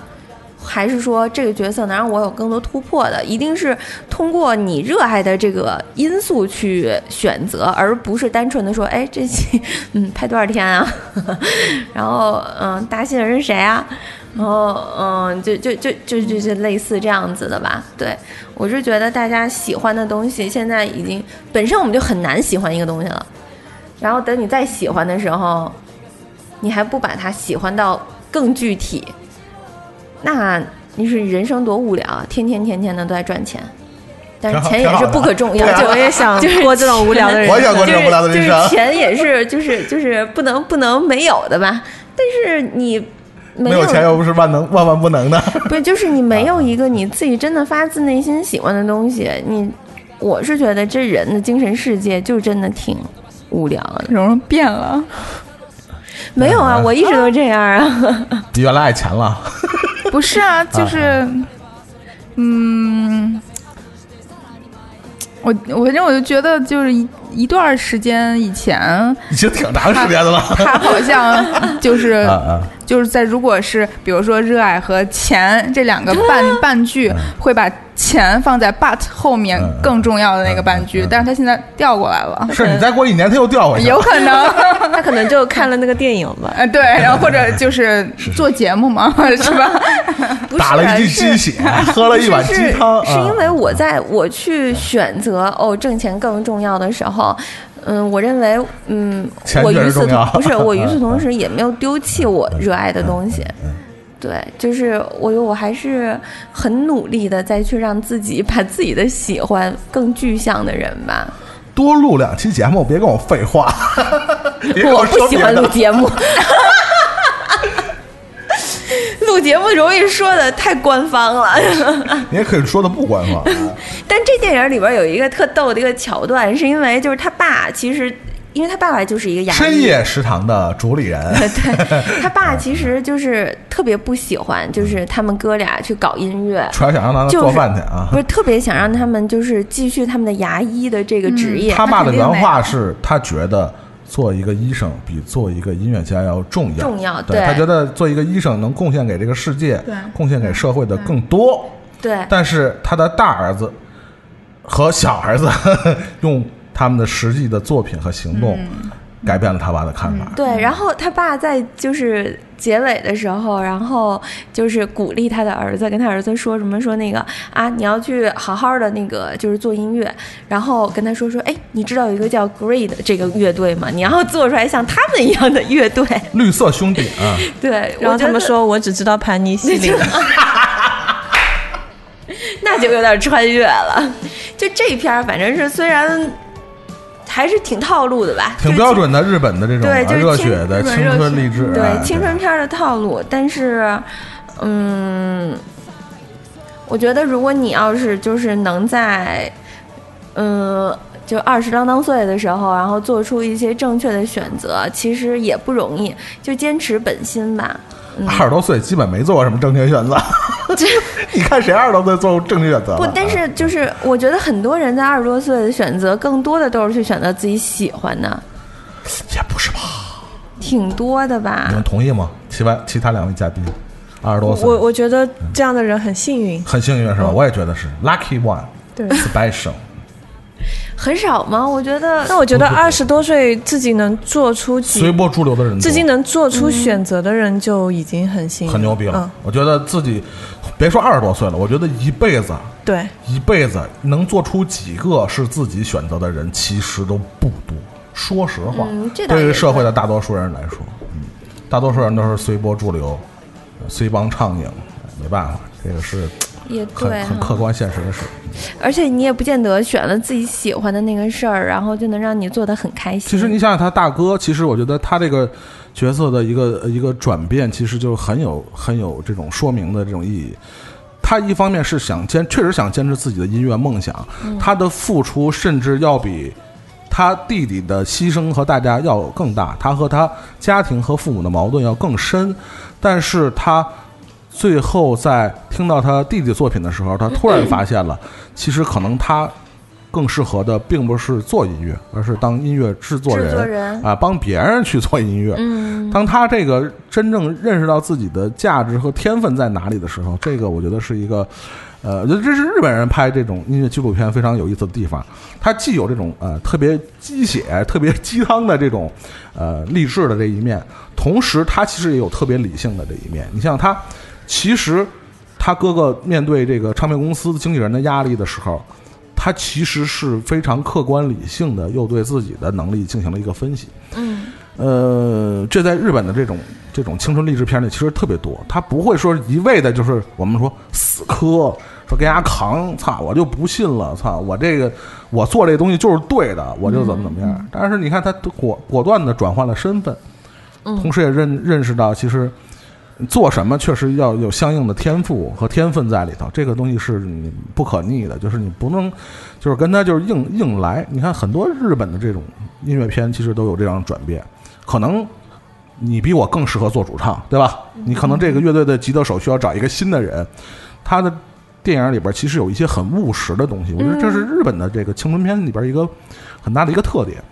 嗯，它既有那种特别的大鸡血的东西，操啊啊啊啊，就那种的，就是但同时它其实也有非常理性的一面，嗯，对市场啊，对于市场规律啊，对于整个唱片行业啊，对对乃至这种的体现。对，它是非常的，其实还是尊重游戏规则，它不是那种像那种 无头苍蝇似的那种，这种非常的玩混的那样的，还不完全是，而且我觉得就是。他其实也是敢表现出来一些行业缺点，就缺陷在什么地方，就他敢暴露自己的问题。但是有些时候，这种片子可能不太喜欢去暴露自己的市场上面现在那些问题都是都是什么，嗯就更是把它写的特别的希望向，对。但安妮卫吧，我觉得 对，啊就是嗯，就尤其是年纪大了。嗯，就觉得自己喜欢的那些东西，就是能够坚持下来，真的挺不容易的，因为诱惑太多。主要还是钱。还是穷的。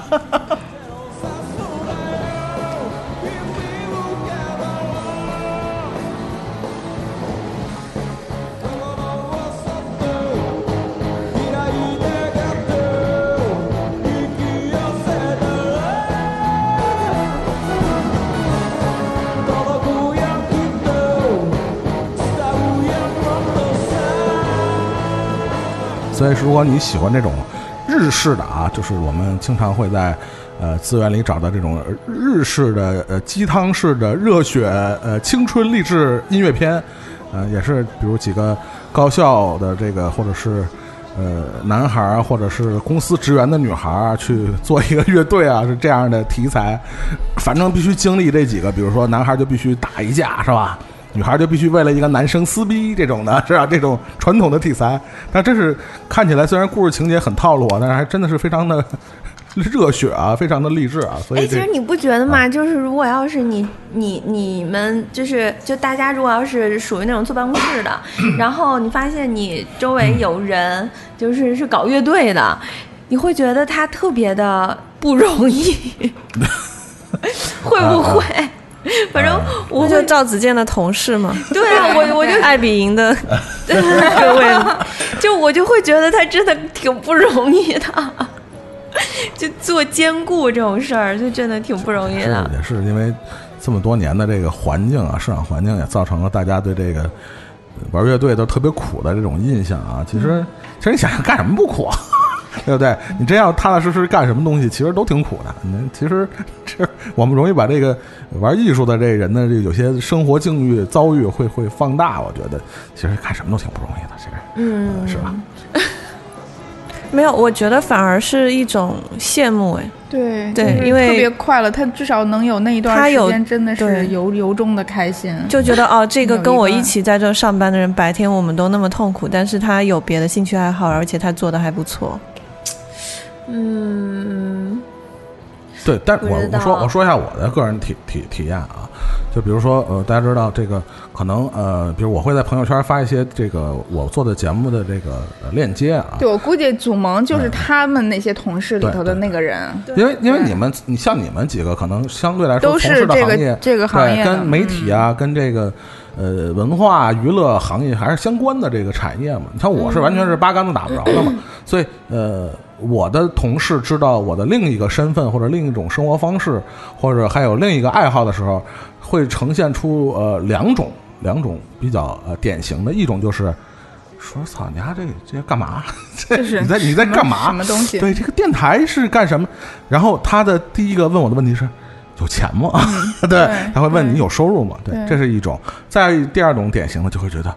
哇，蒙哥你好牛逼啊！就是这种，就是觉得我好神秘啊！说这事儿，我操，这特别羡慕。但是他其实也不知道你是在干嘛，对，但他就会特别羡慕，就觉得他有呃，他能感受到你在过一种完全区别于我们普通人生活的另外一种生活方式。嗯这这其实是呃，一般大众面对这种所谓的呃，不管你是从事创造性行业，还是这种啊、跟这个娱乐文娱有关的这种活动的时候，他们或做出来的正常反应，其实绝大多数是这两种。我觉得是比较有典型性的，对。嗯，那他不会觉得你不容易吗？我觉得你挺不容易如果。发现不挣钱，那可能也挺不容易，这么大老远的。一般能体现中呃体体会到各种甘苦的，必须是亲身经历过干这个事儿。因为对他来说，那个那个那个那个事儿太遥远了，他不能明白体会不到你在你在做什么，你明白吗？对，就是就是，所以我才说，如果我周围要是就是同事或者是坐办公室的那种，要是再去搞音乐，我觉得真挺不容易的。音乐真也不好搞啊。对，那是那肯定也是因为你知道它不好搞。对就是如果你只是一个。就平时听听歌什么的，然后可能觉得、哎还挺酷的，什么时候来给我们来一首什么之类的。来一首，可能给你俩打了，我 不特别像小的时候，家长知道自己小朋友是做这种的，哎，对，给大家表演一，对，唱一下。嗯哎，年会年会就是你了。我去，太可怕了，这个太可怕了。啊，下面为我们推荐的是来自这个五味大力丸的代表啊，那个小蘑菇啊，给我们大家推荐一个，其实也是之前我们在节目里推荐过的这个电影叫《弗兰克》啊，弗兰克，弗兰克，呃，也是算是另外一类这个呃电影乐队的一种，嗯，就是其实还是比较独立向的。就是表现的人也是比较小众的这种电影啊，这个小怪片儿啊，我们听听那个小蘑菇给我们大家推荐的《弗兰克》啊。Hello，大家好，我是小蘑菇。那今天我不说日本电影，也不说泰国电影，我今天要为大家带来一部英国和爱尔兰一起做的一部音乐喜剧电影，它叫《Frank》。它讲述了一个热爱音乐却天天写烂歌的那种普通上班男青年 John，某天误打误撞加入了有一点神经质的地下乐队之后发生的一系列的故事。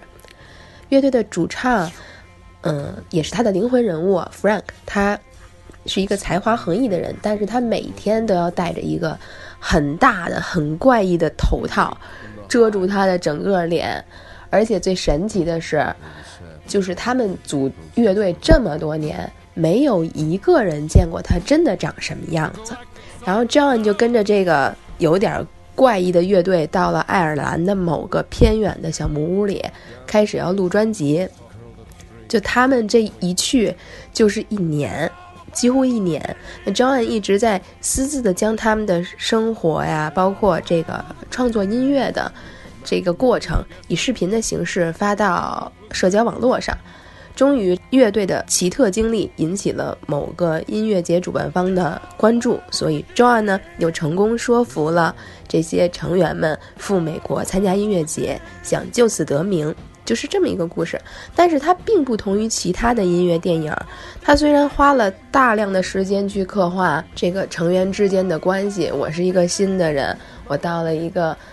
新的团体，我怎么跟别人相处呢？事实结果就是我跟他们都相处不来。包括做音乐、采集各种自然的声音啊，生活中的声音，他们真的是为了一首自己觉得很好的曲子努力了将近一年的时间。可是很奇怪的就是，直到这个影片结束，都没有听过历经一年的所谓的牛逼的音乐到底是什么样。所以我觉得，其实它不算是一个我印象中的那么一个讲述乐队的电影。它并没有说这个乐队从有到无，呃，从无到有，或者说从有到变得很。著名的这么一个过程，这个过程他没有去刻画，反而更多的是想表达出人生的无可奈何，以及不属于正常社会的事物，即使再努力，也融入不了这个正常的社会，也不会有一个很好的结果。我认为多数是说的这么一个主题。包括像在大众眼里，Frank 是个怪人，可能这个乐队的所有成员都是怪人。比如说他们会干塑料模特，或者脾气很暴躁，明明会说英语却硬要说法语。但是他们反而更纯粹，尤其是 Frank，他们虽然不被人理解，但是不耽误他们爱这个世界，不耽误他们关心身边的人。他们甚至可以从一根棉毛线想到四季，想到与人们的关系，想到万物都是音乐。Frank 应该算是里面比较典型的那种怪人的性格，就是他从外在都显得很怪，但是他就是我带给你一个音乐的想法，我告诉你们，你们把自己想象成一个红鸟，想象成一个大自然的某一个东西，好激发。所有的人这种创作灵感，但是他也是很接地气的那种。比如说，他想将自己兄弟的骨灰撒到兄弟心心念念的家乡；比如说，他想配合这个所谓的正常人的 John 在音乐节上演出，直到自己倒下之前，他才承认，他和 John 试图迎合观众口味的曲子就是非常屎。而且还有一个点是，我觉得这个电影所要想传播的，就是说才华这个东西有就是有，没有就是没有。所谓的正常的人，就真的变不成大众眼中的怪咖。那同样的怪咖，怎么迎合大家，依然是格格不入的。就即使最后 Frank 摘掉了面具，看似他可以面对这个。世界了，接受所有的事物事物，但是 Frank 最终还是回到了怪咖乐队身边，流泪唱着 I love you all。John 呢，也带着自己对音乐的热情，回到了最初的自己。所以其实看起来和听起来都挺丧、挺沉重的，并不像是我一开始觉得的那样，你戴一个怪异的面具。你可能最后会是一个喜剧的这种形式呈现，然而并没有，就是整个电影看出来吧，不不禁的要一声叹息。其实生活中应该不少有爱音乐的人，最终还是把热情藏在了平凡的生活背后，也有不少的乐队历经磨难创作出好的音乐，却只能被小众欣赏。嗯。我要上床睡觉了。我喜欢 Frank 的音乐，我喜欢真诚的，啊，朴素的东西。或许他只是有一句词让我产生共鸣，也或许他只有一句的旋律让我喜欢。但即使是这种歌曲，我还是会无限的去循环播放，去欣赏他整个音乐，而不只是我喜欢的那一段。所以最后呢，希望所有爱音乐的人都能坚持下去。我觉得总会有一天，总会有人欣赏你的才华，也总会有人愿意为你鼓掌。但是如果要是我们真的融不进某一个团体，我们就找一个可以容得下自己的团体。所以以上就是我的推荐，二零一四年版的 Frank。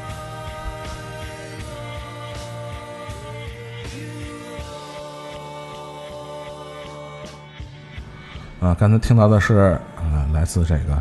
五味大力丸的代表啊，小蘑菇，这新主播给我们推荐的这个弗兰克啊，呃，弗兰克，我们的节目也说过了，还有想说想说的吗？没没还没 啊，没有想说的，我们就下一位推荐啊，下一位推荐人来自我们这个。这个清空购物车啊，这是这个平时的都是这个是吧？忙着清空购物车的主播啊，这个也是，呃，大家相对来说不是那么熟悉主播悠悠啊，为我们大家推荐的一个是来自呃瑞典的一部电影啊，这部电影叫《造反城市》。大家好，我是清空购物车的悠悠。啊，今天给大家推荐一部跟乐队有关的电影。这个电影的名字叫《造反城市》。然后大家如果想看这部电影的时候，它的那个名字第一个“造”是噪音的“噪”。然后它这个电影的英文名字就叫《Sound of Noise》。然后这个电影当时好像我是，呃，上大学的时候看的，给我印象特别深。呃，他这个乐队一共有六个人，一个女生和五个男生。然后他们这个乐队的组成。特别逗，这个女生是他们整个乐队里面的一个，呃，算是领导。然后呢，她和她的一个好哥们儿是从非常正统的，比如类似于那种咱们可能中央音乐美院、呃音音音乐学院这种毕业的非常正统的音音乐学院毕业，是因为他们喜欢的音乐就太奇葩了。他们当时就他们两个喜欢那种用生活当中的一些呃声音做成元素去演奏乐曲，然后被这个学校正统的音乐学院所不认可，然后他们俩就退学了，就被开除。后来呢，他们乐队剩下的四个人是这四个人都是鼓手，等于是从一个女领导和一个。呃，女领导的同学加上四个男性鼓手，这四个男性鼓手的来源的地方特别好笑，就是在片电影的一开始就讲了。然后这四个人呢，有来自于那种就是在养老院里给给大爷大妈就是演奏那种广场舞歌曲的其中的一个鼓手，还有一个是从爱乐乐团出来的一个鼓手，然后另外两个鼓手来的就是在加入这个乐团之前。呃，就是经历也都很奇葩，其中有一段，这四个鼓手刚刚见面的时候，四个人在互相打自己的鼓，在敲鼓，然后他们四个人在 battle，然后大概演奏了长达呃三四个小时，就是这个只是在电影里面简单的略过，但实际上说这个情节呢，他们四个人。互相 battle 了三四个小时，直到其中三个人精疲力尽，剩下的最后一个人，这个人演奏完以后说了一句话，说好，就是咱们已经决出胜负了。那未来我们要演奏的歌就是音乐里面，我来演第一章节，就是他们是用这个就是自己凭实力来决一胜负。然后这个电影大概讲的事儿呢，它为什么叫造反城市？就是。他所有的乐章，就这几个人原创的乐章，都是在城市当中的场景去演奏的。呃，我记得我当时看的时候，印象最深的呢是有一个是在医院，有一个人是马上要做痔疮手术，被麻醉以后呢，就被这些人，他们是呃偷了那种医生的衣服，然后在手术室里就利用。当时这个病人的身体，他肚子部分来敲鼓，还有他周围病床周围所有的器械来演奏一段篇章，然后还有一段是他们所有人一起去抢银行，但是没有抢一分钱，他们是把当时在银行里面被他们呃俘获的那些人。把他们安排在银行大厅做他们的观众，听他们演奏。然后呢，他们当时抢劫的过程当中，就是用呃银行柜台里面的很多工具，比如钉书钉啊，啊，比如验钞机啊，就是用所有这种场景里面会有的嗯声音作为素材来演奏他们编好的曲子。然后这个电影很有意思的地方是，因为他们这些行为其实是。呃，干干就怎么说叫扰乱社会治安的这些行为，然后呢，抓他们的那个警察，呃，那个男警员是一个出生在音乐世家，就是爸爸妈妈全是著名的演奏家，哥哥也是著名的指挥家，但是他出生在这个音乐世家，他却不喜欢那种交响乐，然后呢，他一直是一个就是在那个家里格格不入的一个人。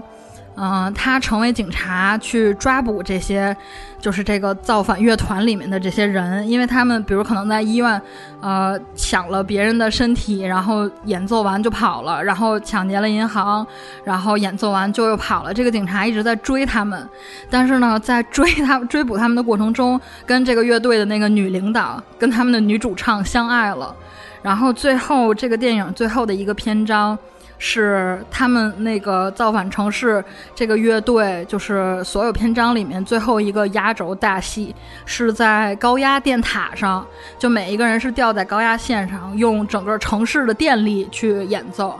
嗯，我觉得特别有意思的是，他们音乐的风格，呃，就对于当时上大学的我来说，简直我觉得酷的不行。我是当时在看海盗电台的同步看了这个造反城市。嗯，他们音乐有涉涉及电子乐的风格，啊，摇滚乐，啊，打击乐都有。然后就整个电影里面全部都是用用音符来穿插起来的这个故事，然后我觉得还挺有意思的，值得大家去看一看。然后他最后在那个高压电线的那个演奏也是。就是当时这个男主和就是男警察和乐队的女主唱，他们感情升华到了最高潮的部分，然后在一片夜色中，然后最后城市安静下来，他们两个接吻。嗯，我觉得就是非常浪漫，就是结合音乐和爱情的一个桥段。啊、推荐大家去看，大家有兴趣的话可以搜一下这个《造反城市》，造是噪音的造。啊、谢谢大家，我是悠悠，拜拜喽。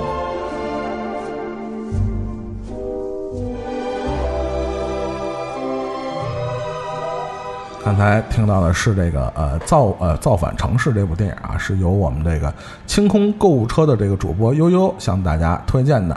然后呢，这个我们这个节目的最后呢，向大家推荐的这两部电影啊，其实有一定的关系。这个首先说，推荐人是来自杨欢喜啊，那个杨欢喜给大家推荐的什么电影啊？嗯，叫《穿越苍穹》（Across the Universe）。这个电影其实，嗯、因为要讲电影里的乐队嘛，那么其实这个电影不能说百分之百符合本身就是选片的标准，因为它里面其实没有一个具体的乐队。这这个我我可以插一句啊，这个因为我这期节目呢，因为也是征集了呃其他的这个咱们这个其他的唐宋广播的节目的主播的意见啊，嗯说大家都给听众朋友们推荐推荐啊，嗯电影中的乐队，然后嗯大家都问这个问题啊，嗯说你这个推荐标准是什么呢？嗯是这个电影里必须有乐队出现呢，嗯还是说有乐队的歌就行呢？嗯刚开始这个人家问我，我还跟大家说一下啊。后来人家在问我说随便，对 对随便。因为我在挑片嗯儿的时候，就是我其实最开始是本着只要这个电影里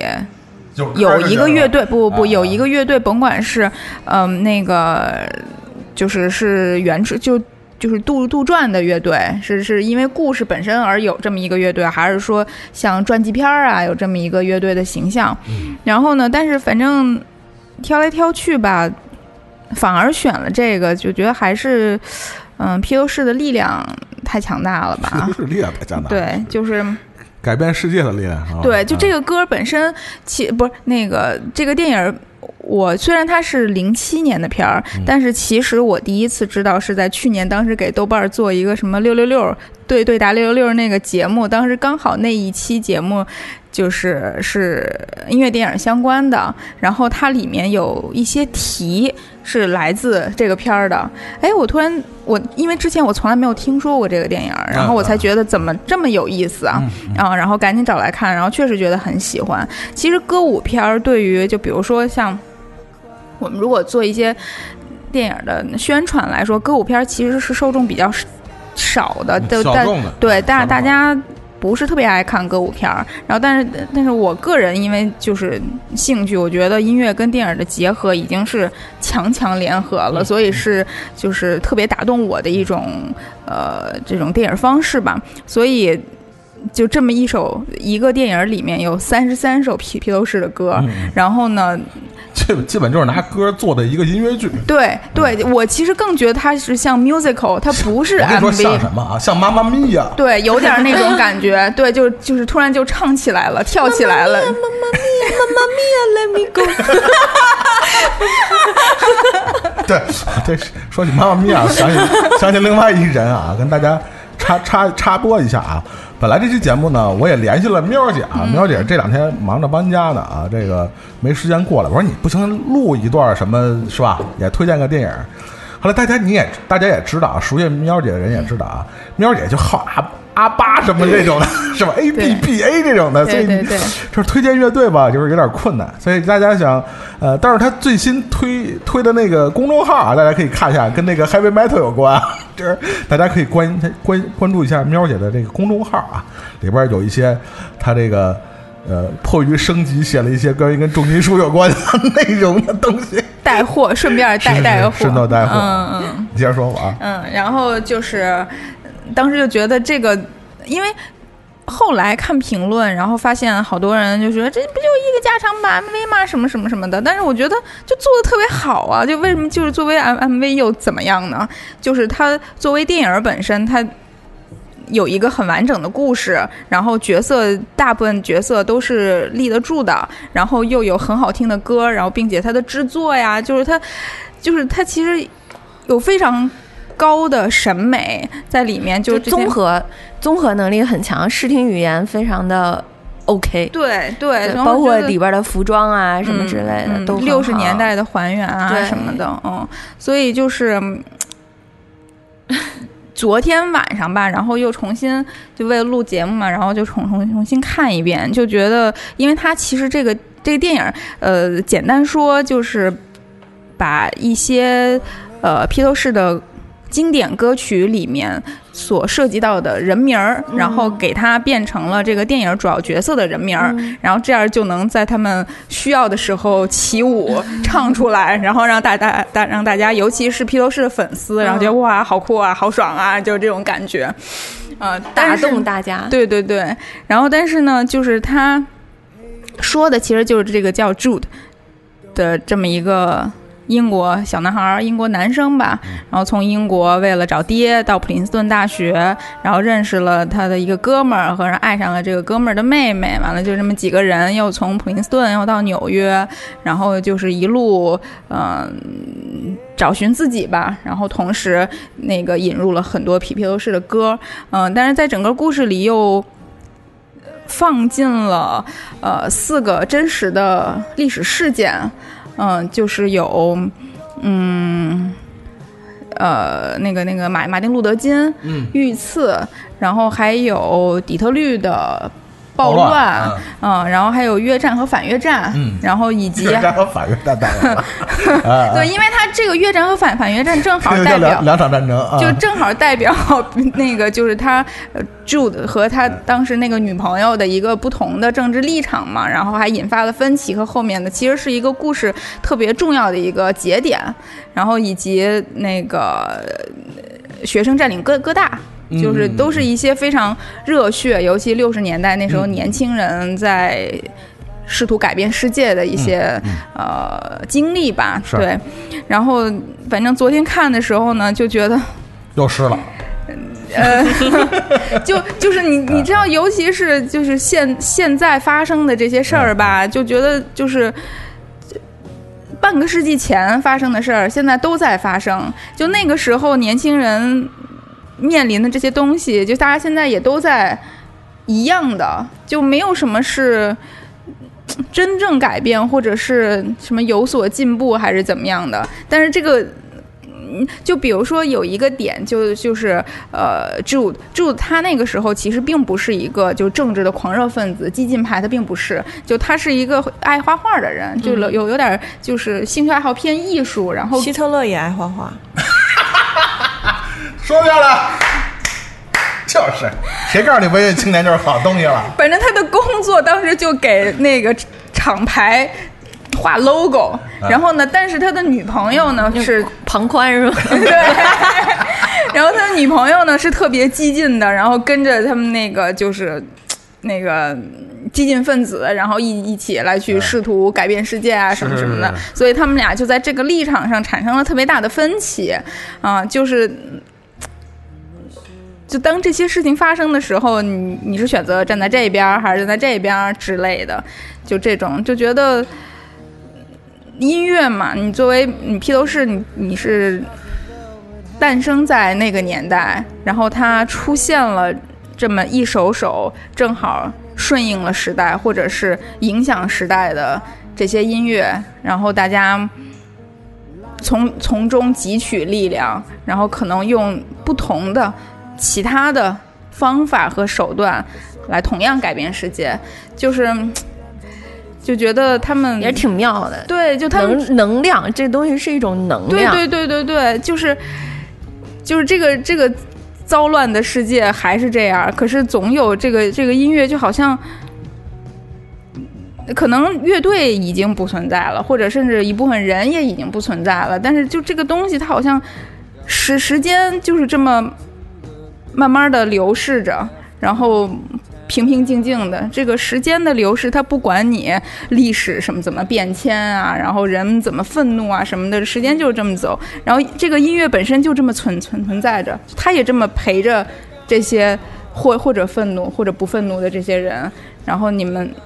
看你们现在怎么愿意处理？嗯，对，就觉得就这种这种感触特别强烈。就跟彭磊他在节目里说，他说有的歌是会就是没掉的，但他们的东西是会留下来的。对，嗯，对。我是那个时候，在我哈哈哈哈年轻的时候，然后跟大鹏那会儿一块儿工作，然后我们就是嗯，整个 team 里面，然后呃，我那个时候还算年纪比较轻的，嗯，有年纪稍微呃比我成熟一点儿的人，对，然后我们做的那个东西是，其实是很多内容都是关于嗯老事儿的那些东西，嗯。后来结果特别逗，我就在那儿会开会的时候，我就说：“我说，哎呀，我说我现在其实就是对于怀旧的东西还没有那么就是不会想那么多，嗯也不会总是要回看，我还觉得对。啊往往前看，对，嗯还是挺想接触更新的东西的。嗯然后后来大鹏，就是大鹏哥来了一句说说，那你问问那谁谁谁，你问问他是不是喜欢怀旧？嗯然后当时稍微成熟一点的那个我们 team 里边的那个人，当时就是就非常尴尬，脸就红了，然后就在那说。是怎么这么说？大鹏大鹏哥的意思就跟我说，他说那是因为你还没到年纪，就是你上了年纪，到了一定岁数了之后，你就会开始自然而然的会很怀念，就是老的时候的那些歌啊、电影啊什么什么的。然后后来我经过了这么多年，我长大了，长大了之后就瞬间就觉得天啊，就真的是就是开始喜欢。我们小的时候，或者是我年轻的时候，或者是就咱们小时候的比咱们稍微长一点儿的人会喜欢的那些东西，但平时咱们也接触到了，对嗯对对，就开始越来越喜欢，嗯越来越喜欢听。嗯，听新歌的那种欲望和那种好奇心没那么强了，可能你只会听几个。嗯，音乐人的那些嗯音乐，嗯就是他们出新专辑了，然后你会 follow 一下，然后你会看，下，对，你会听。但是那些新更新的歌手啊什么的，你有些时候可能都没有那个心思去了解了。嗯对，就是发现长大了吧。就关于披头士，其实就是嗯，有两个。就是在网上的视频是给了我特别深的印象，有一个是那个詹姆斯科登的那个开开车秀，然后他是那一期跟保罗麦卡特尼，然后他们他带着他开着开车嗯在英国，然后就开始走一些大街小巷啊，然后包括最后停在了一个小酒馆里，然后给他完全呃做了一场个人的音乐音乐会，这样，嗯。然后就是在他，然后还带他去了他可能他们以前乐队排练过的一个老房子，然后那个房子现在都住着一个就普通的人啊，然后跟告诉他说啊，就是我们以前在这排练什么什么的，就整个那一路就是。就是你能感受到这整个这个城市、这个国家的人，就是对这个乐队的一个，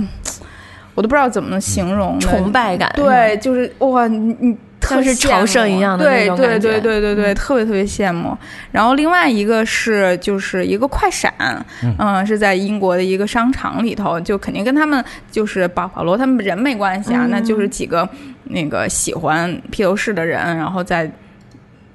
唱了那么几首歌，然后同样就是整个商场就沸腾了，嗯。就是啊，就是就是就是觉得。特别厉害，对，特别羡慕，特别厉特别真的是特别羡慕。说了这么一大段，你搞一导演过去，放导演电影的背景音乐，估计大家就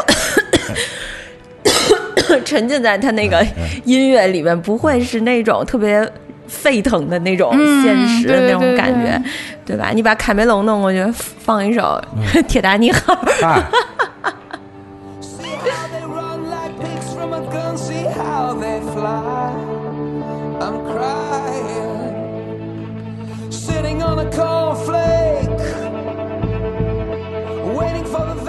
在翻唱这个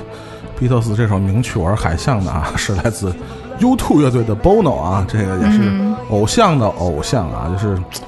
呃，刚才呃杨欢喜推荐了一部这个算是呃其实是一个从完全从歌曲本身出发，去去从歌曲本身获取灵感，并且用 歌曲组成的一部音乐片儿。嗯其实会呃呃怎么说呢？嗯、比较其实这个精神内核提炼的还是挺挺抽象的啊，他的内核。嗯呃，但是我推荐了一个，为什么说跟这个 杨欢喜这片儿有关？我这片儿也是由一堆 Beatles 歌组成的啊，也是我最近刚看完的，也是其实当时在呃有预告片出现的时候，我还是挺挺挺挺挺期待的这部电影。一个一个，因为这个导导演的这个电影的创作班底，这个电影叫《昨日传奇》（Yesterday），Yesterday、Yesterday 对，然后但是这个。创作班底一个是导演是丹尼博耶尔，这个是 Transporting 的这个导演啊，然后另外这编剧是理查德·柯蒂斯，这是《真爱至上》和《海盗电台》的导演。嗯。这两个人呃合作，然后也是呃加上说的是关于 Beatles 的故事，然后呃电影里边充满了 Beatles 的音乐，你会特别期待这部电影。嗯。其实这电影本身说的其实也是很简单的一个故事，就是呃有一个有一歌手啊，有一歌手这个就是终终郁郁不得志，就是呃，但是他有一天那个全球停电了，然后哥们儿出一车祸被车给怼了，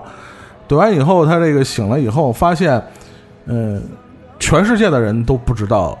Beatles 的存在，所有人都忘了关于 Beatles 的音乐和他的故事。嗯嗯然后这哥们儿就突然，因为他是一歌手嘛，他想做职业歌手嘛，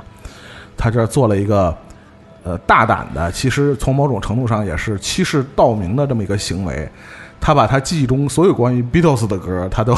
拿出来作为自己的创作，然后这个找机会唱给大家。然后，然后当他第一次就是从那个医院出来嘛，那哥们儿被车撞掉两颗门牙，然后这个跟他这个就是那个那个呃。经纪人和他这个其实是他从小发小暗恋的一个女孩啊，和这个经纪人和他的几个朋友在一起聊天的时候，然后大家这个为了庆祝他出院嘛，送他一把吉他，然后说你这么好的吉他，你弹歌给大家听听吧。然后哥们儿非常凑巧的说那歌，他嫌他自己的歌可能还不够档次啊，我说唱一个 Yesterday 是吧？Yesterday，然后这个，然后大家都非常的惊叹说啊。这是我这辈子听过最牛逼的歌，然后这哥们儿说：“ 你不知道这歌是谁唱的吗？” 然后他因为这件事儿才发现，然后最最逗的就是这，我估计这电影也跟谷歌合作了啊，就是 Google Google 这个 Beatles，然后出现的都是甲壳虫，你知道吗？就是没有那乐队，然后他就是以这个这个当时这个情况出发啊，他们从此以后他就打着自己的旗号啊，杰克马利克，然后。所有的歌全都是过往他记忆中关于 Beatles 的歌，然后其实他提这个电影，其实提了一个两个非常有有趣的一个问题啊。第一个问题，如果我们今天的世界没有甲壳虫乐队和他的音乐，嗯会变成什么样？这个电影做了一个假设，其实也特别有意思啊。一个就是没有了 Beatles 之后，当然 Google 就是肯定是搜不着 Beatles 的音乐了啊。嗯再有一个。Google 也没有了可口可乐，在 Google，哈利波特也没了。最牛逼那点，我觉得是往下面要说，他 Google Oasis 绿洲乐队也没有了。那你要中国乐迷来讲，盘尼西林可能也没有了。对，所以这个也是非常好玩的一点。然后这个呃，其实呃说说的严重一点，可能今天我们。没有了 Beatles 的 Beatles 的音乐，就像呃文学界里边缺了莎士比亚，就像呃卢浮宫缺了蒙娜丽莎，对 吧？就像可能打篮球的没有了迈克尔乔丹，嗯、是这么严重的一个问题。再有一个，这个电影其实也提提了一个非常有意思的问题，就是如果呃这个写出 Beatles 音乐的这个人是出生在二十一世纪，嗯他面临当下的这样一个呃。唱片市场环境，这样一个媒体环境，他会遭遭受到什么样的境遇？我觉得这也是电影提了一个非常有意思的问题啊，比如说新媒体啊、流媒体啊，和一些完全不买唱片的这些 歌迷啊，对吧？呃，所以这个电影其实。呃，非常非常呃，可惜的就是它在上映的这个现在的上映的这么一个环境，排片量非常少。然后我是非常费劲的找着这个一个电影院有一个一天就排那么一场，然后看完了。就我是觉得，如果你真的是呃对 Beatles 的音乐有有有感情，或者你喜欢 Beatles 的音乐，我觉得真的有必要去。虽然这故事其实有点俗啊，就是沈腾嘛，呃，对，就是夏洛的烦恼，夏洛特的烦恼。但是正是因为他是。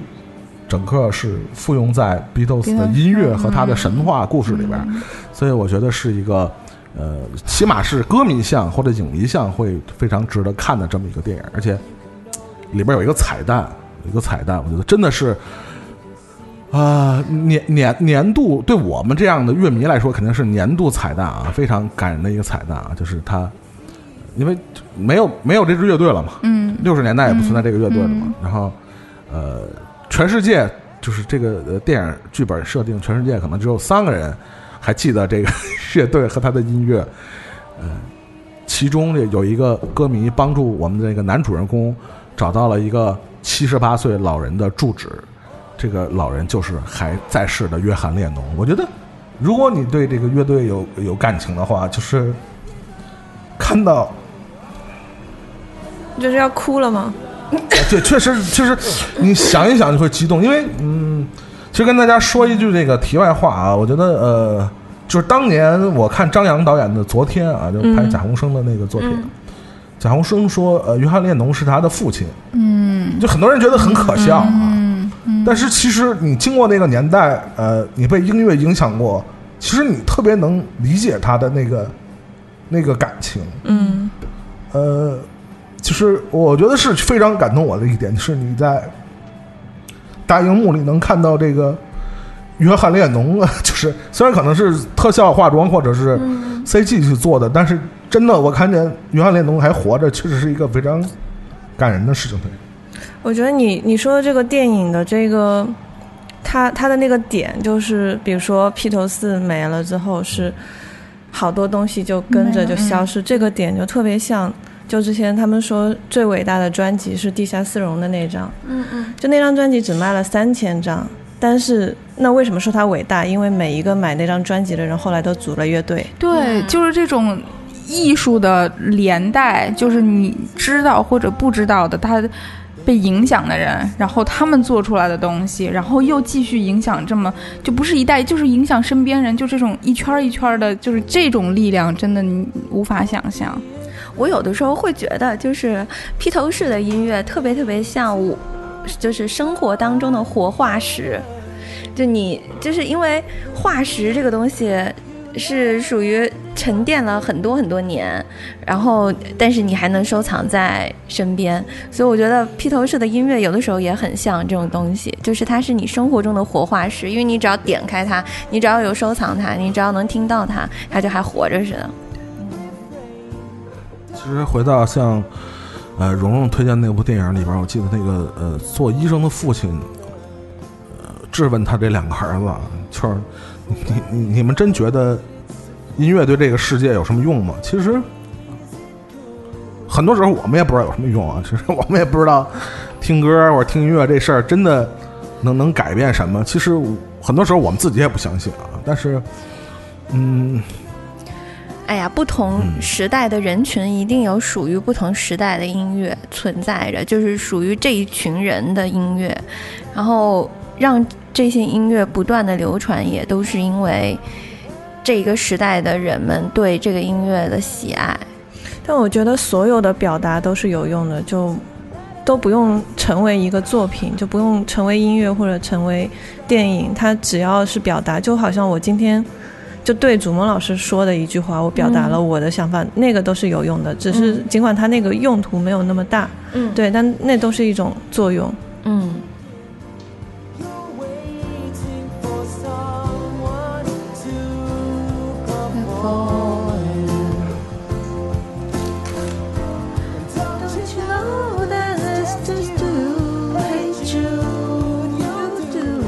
虽然这个推荐的电影有点像《夏洛特烦恼》啊，但是还是，呃，就冲这些歌吧，包括刚才杨欢喜推的推的那部电影啊，我觉得如果你真的喜欢这些音乐，就冲着你跟那个电影可以一块儿唱这首歌，我觉得就就足够了。其实情节什么的，我觉得真的比起音乐的有时候的魅力，其实根本就不重要，就是他你不讲什么讲什么。确实是这样。这个节目可以讲脏话的。是啊，你也对啊，刚知道录完了呀，你憋死了。给你一分钟说全脏话，程全程飙脏话？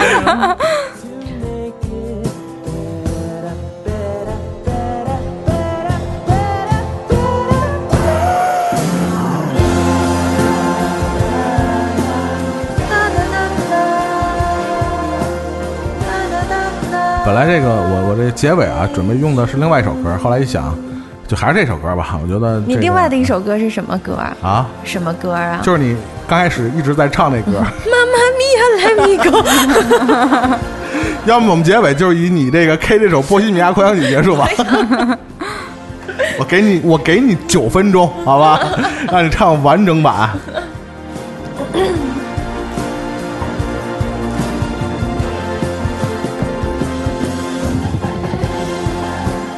这个呃，既然我觉得这期节目我们决定叫乐队的四季啊，我也向大家保证啊，尤其是那些不喜欢听摇滚乐的听众，我也向你保证，我一定会把这个系列节目做下去。对，这个我突然想起我们那个呃摇滚协会副会长于谦老师说的那句话，是吧？每当我看到评论里那些呃骂不到我又不得不关心我的人的时候，我都觉得特别欠揍啊。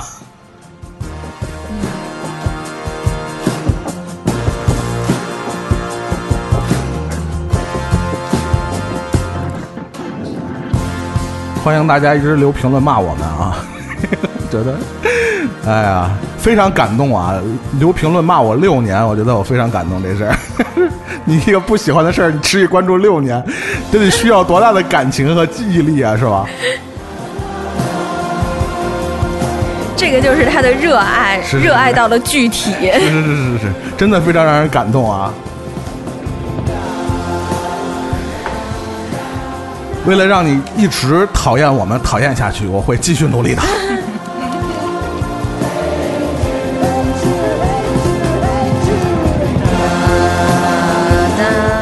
那我们这期节目就和大家啦啦啦再见了，拜拜。拜拜。拜拜。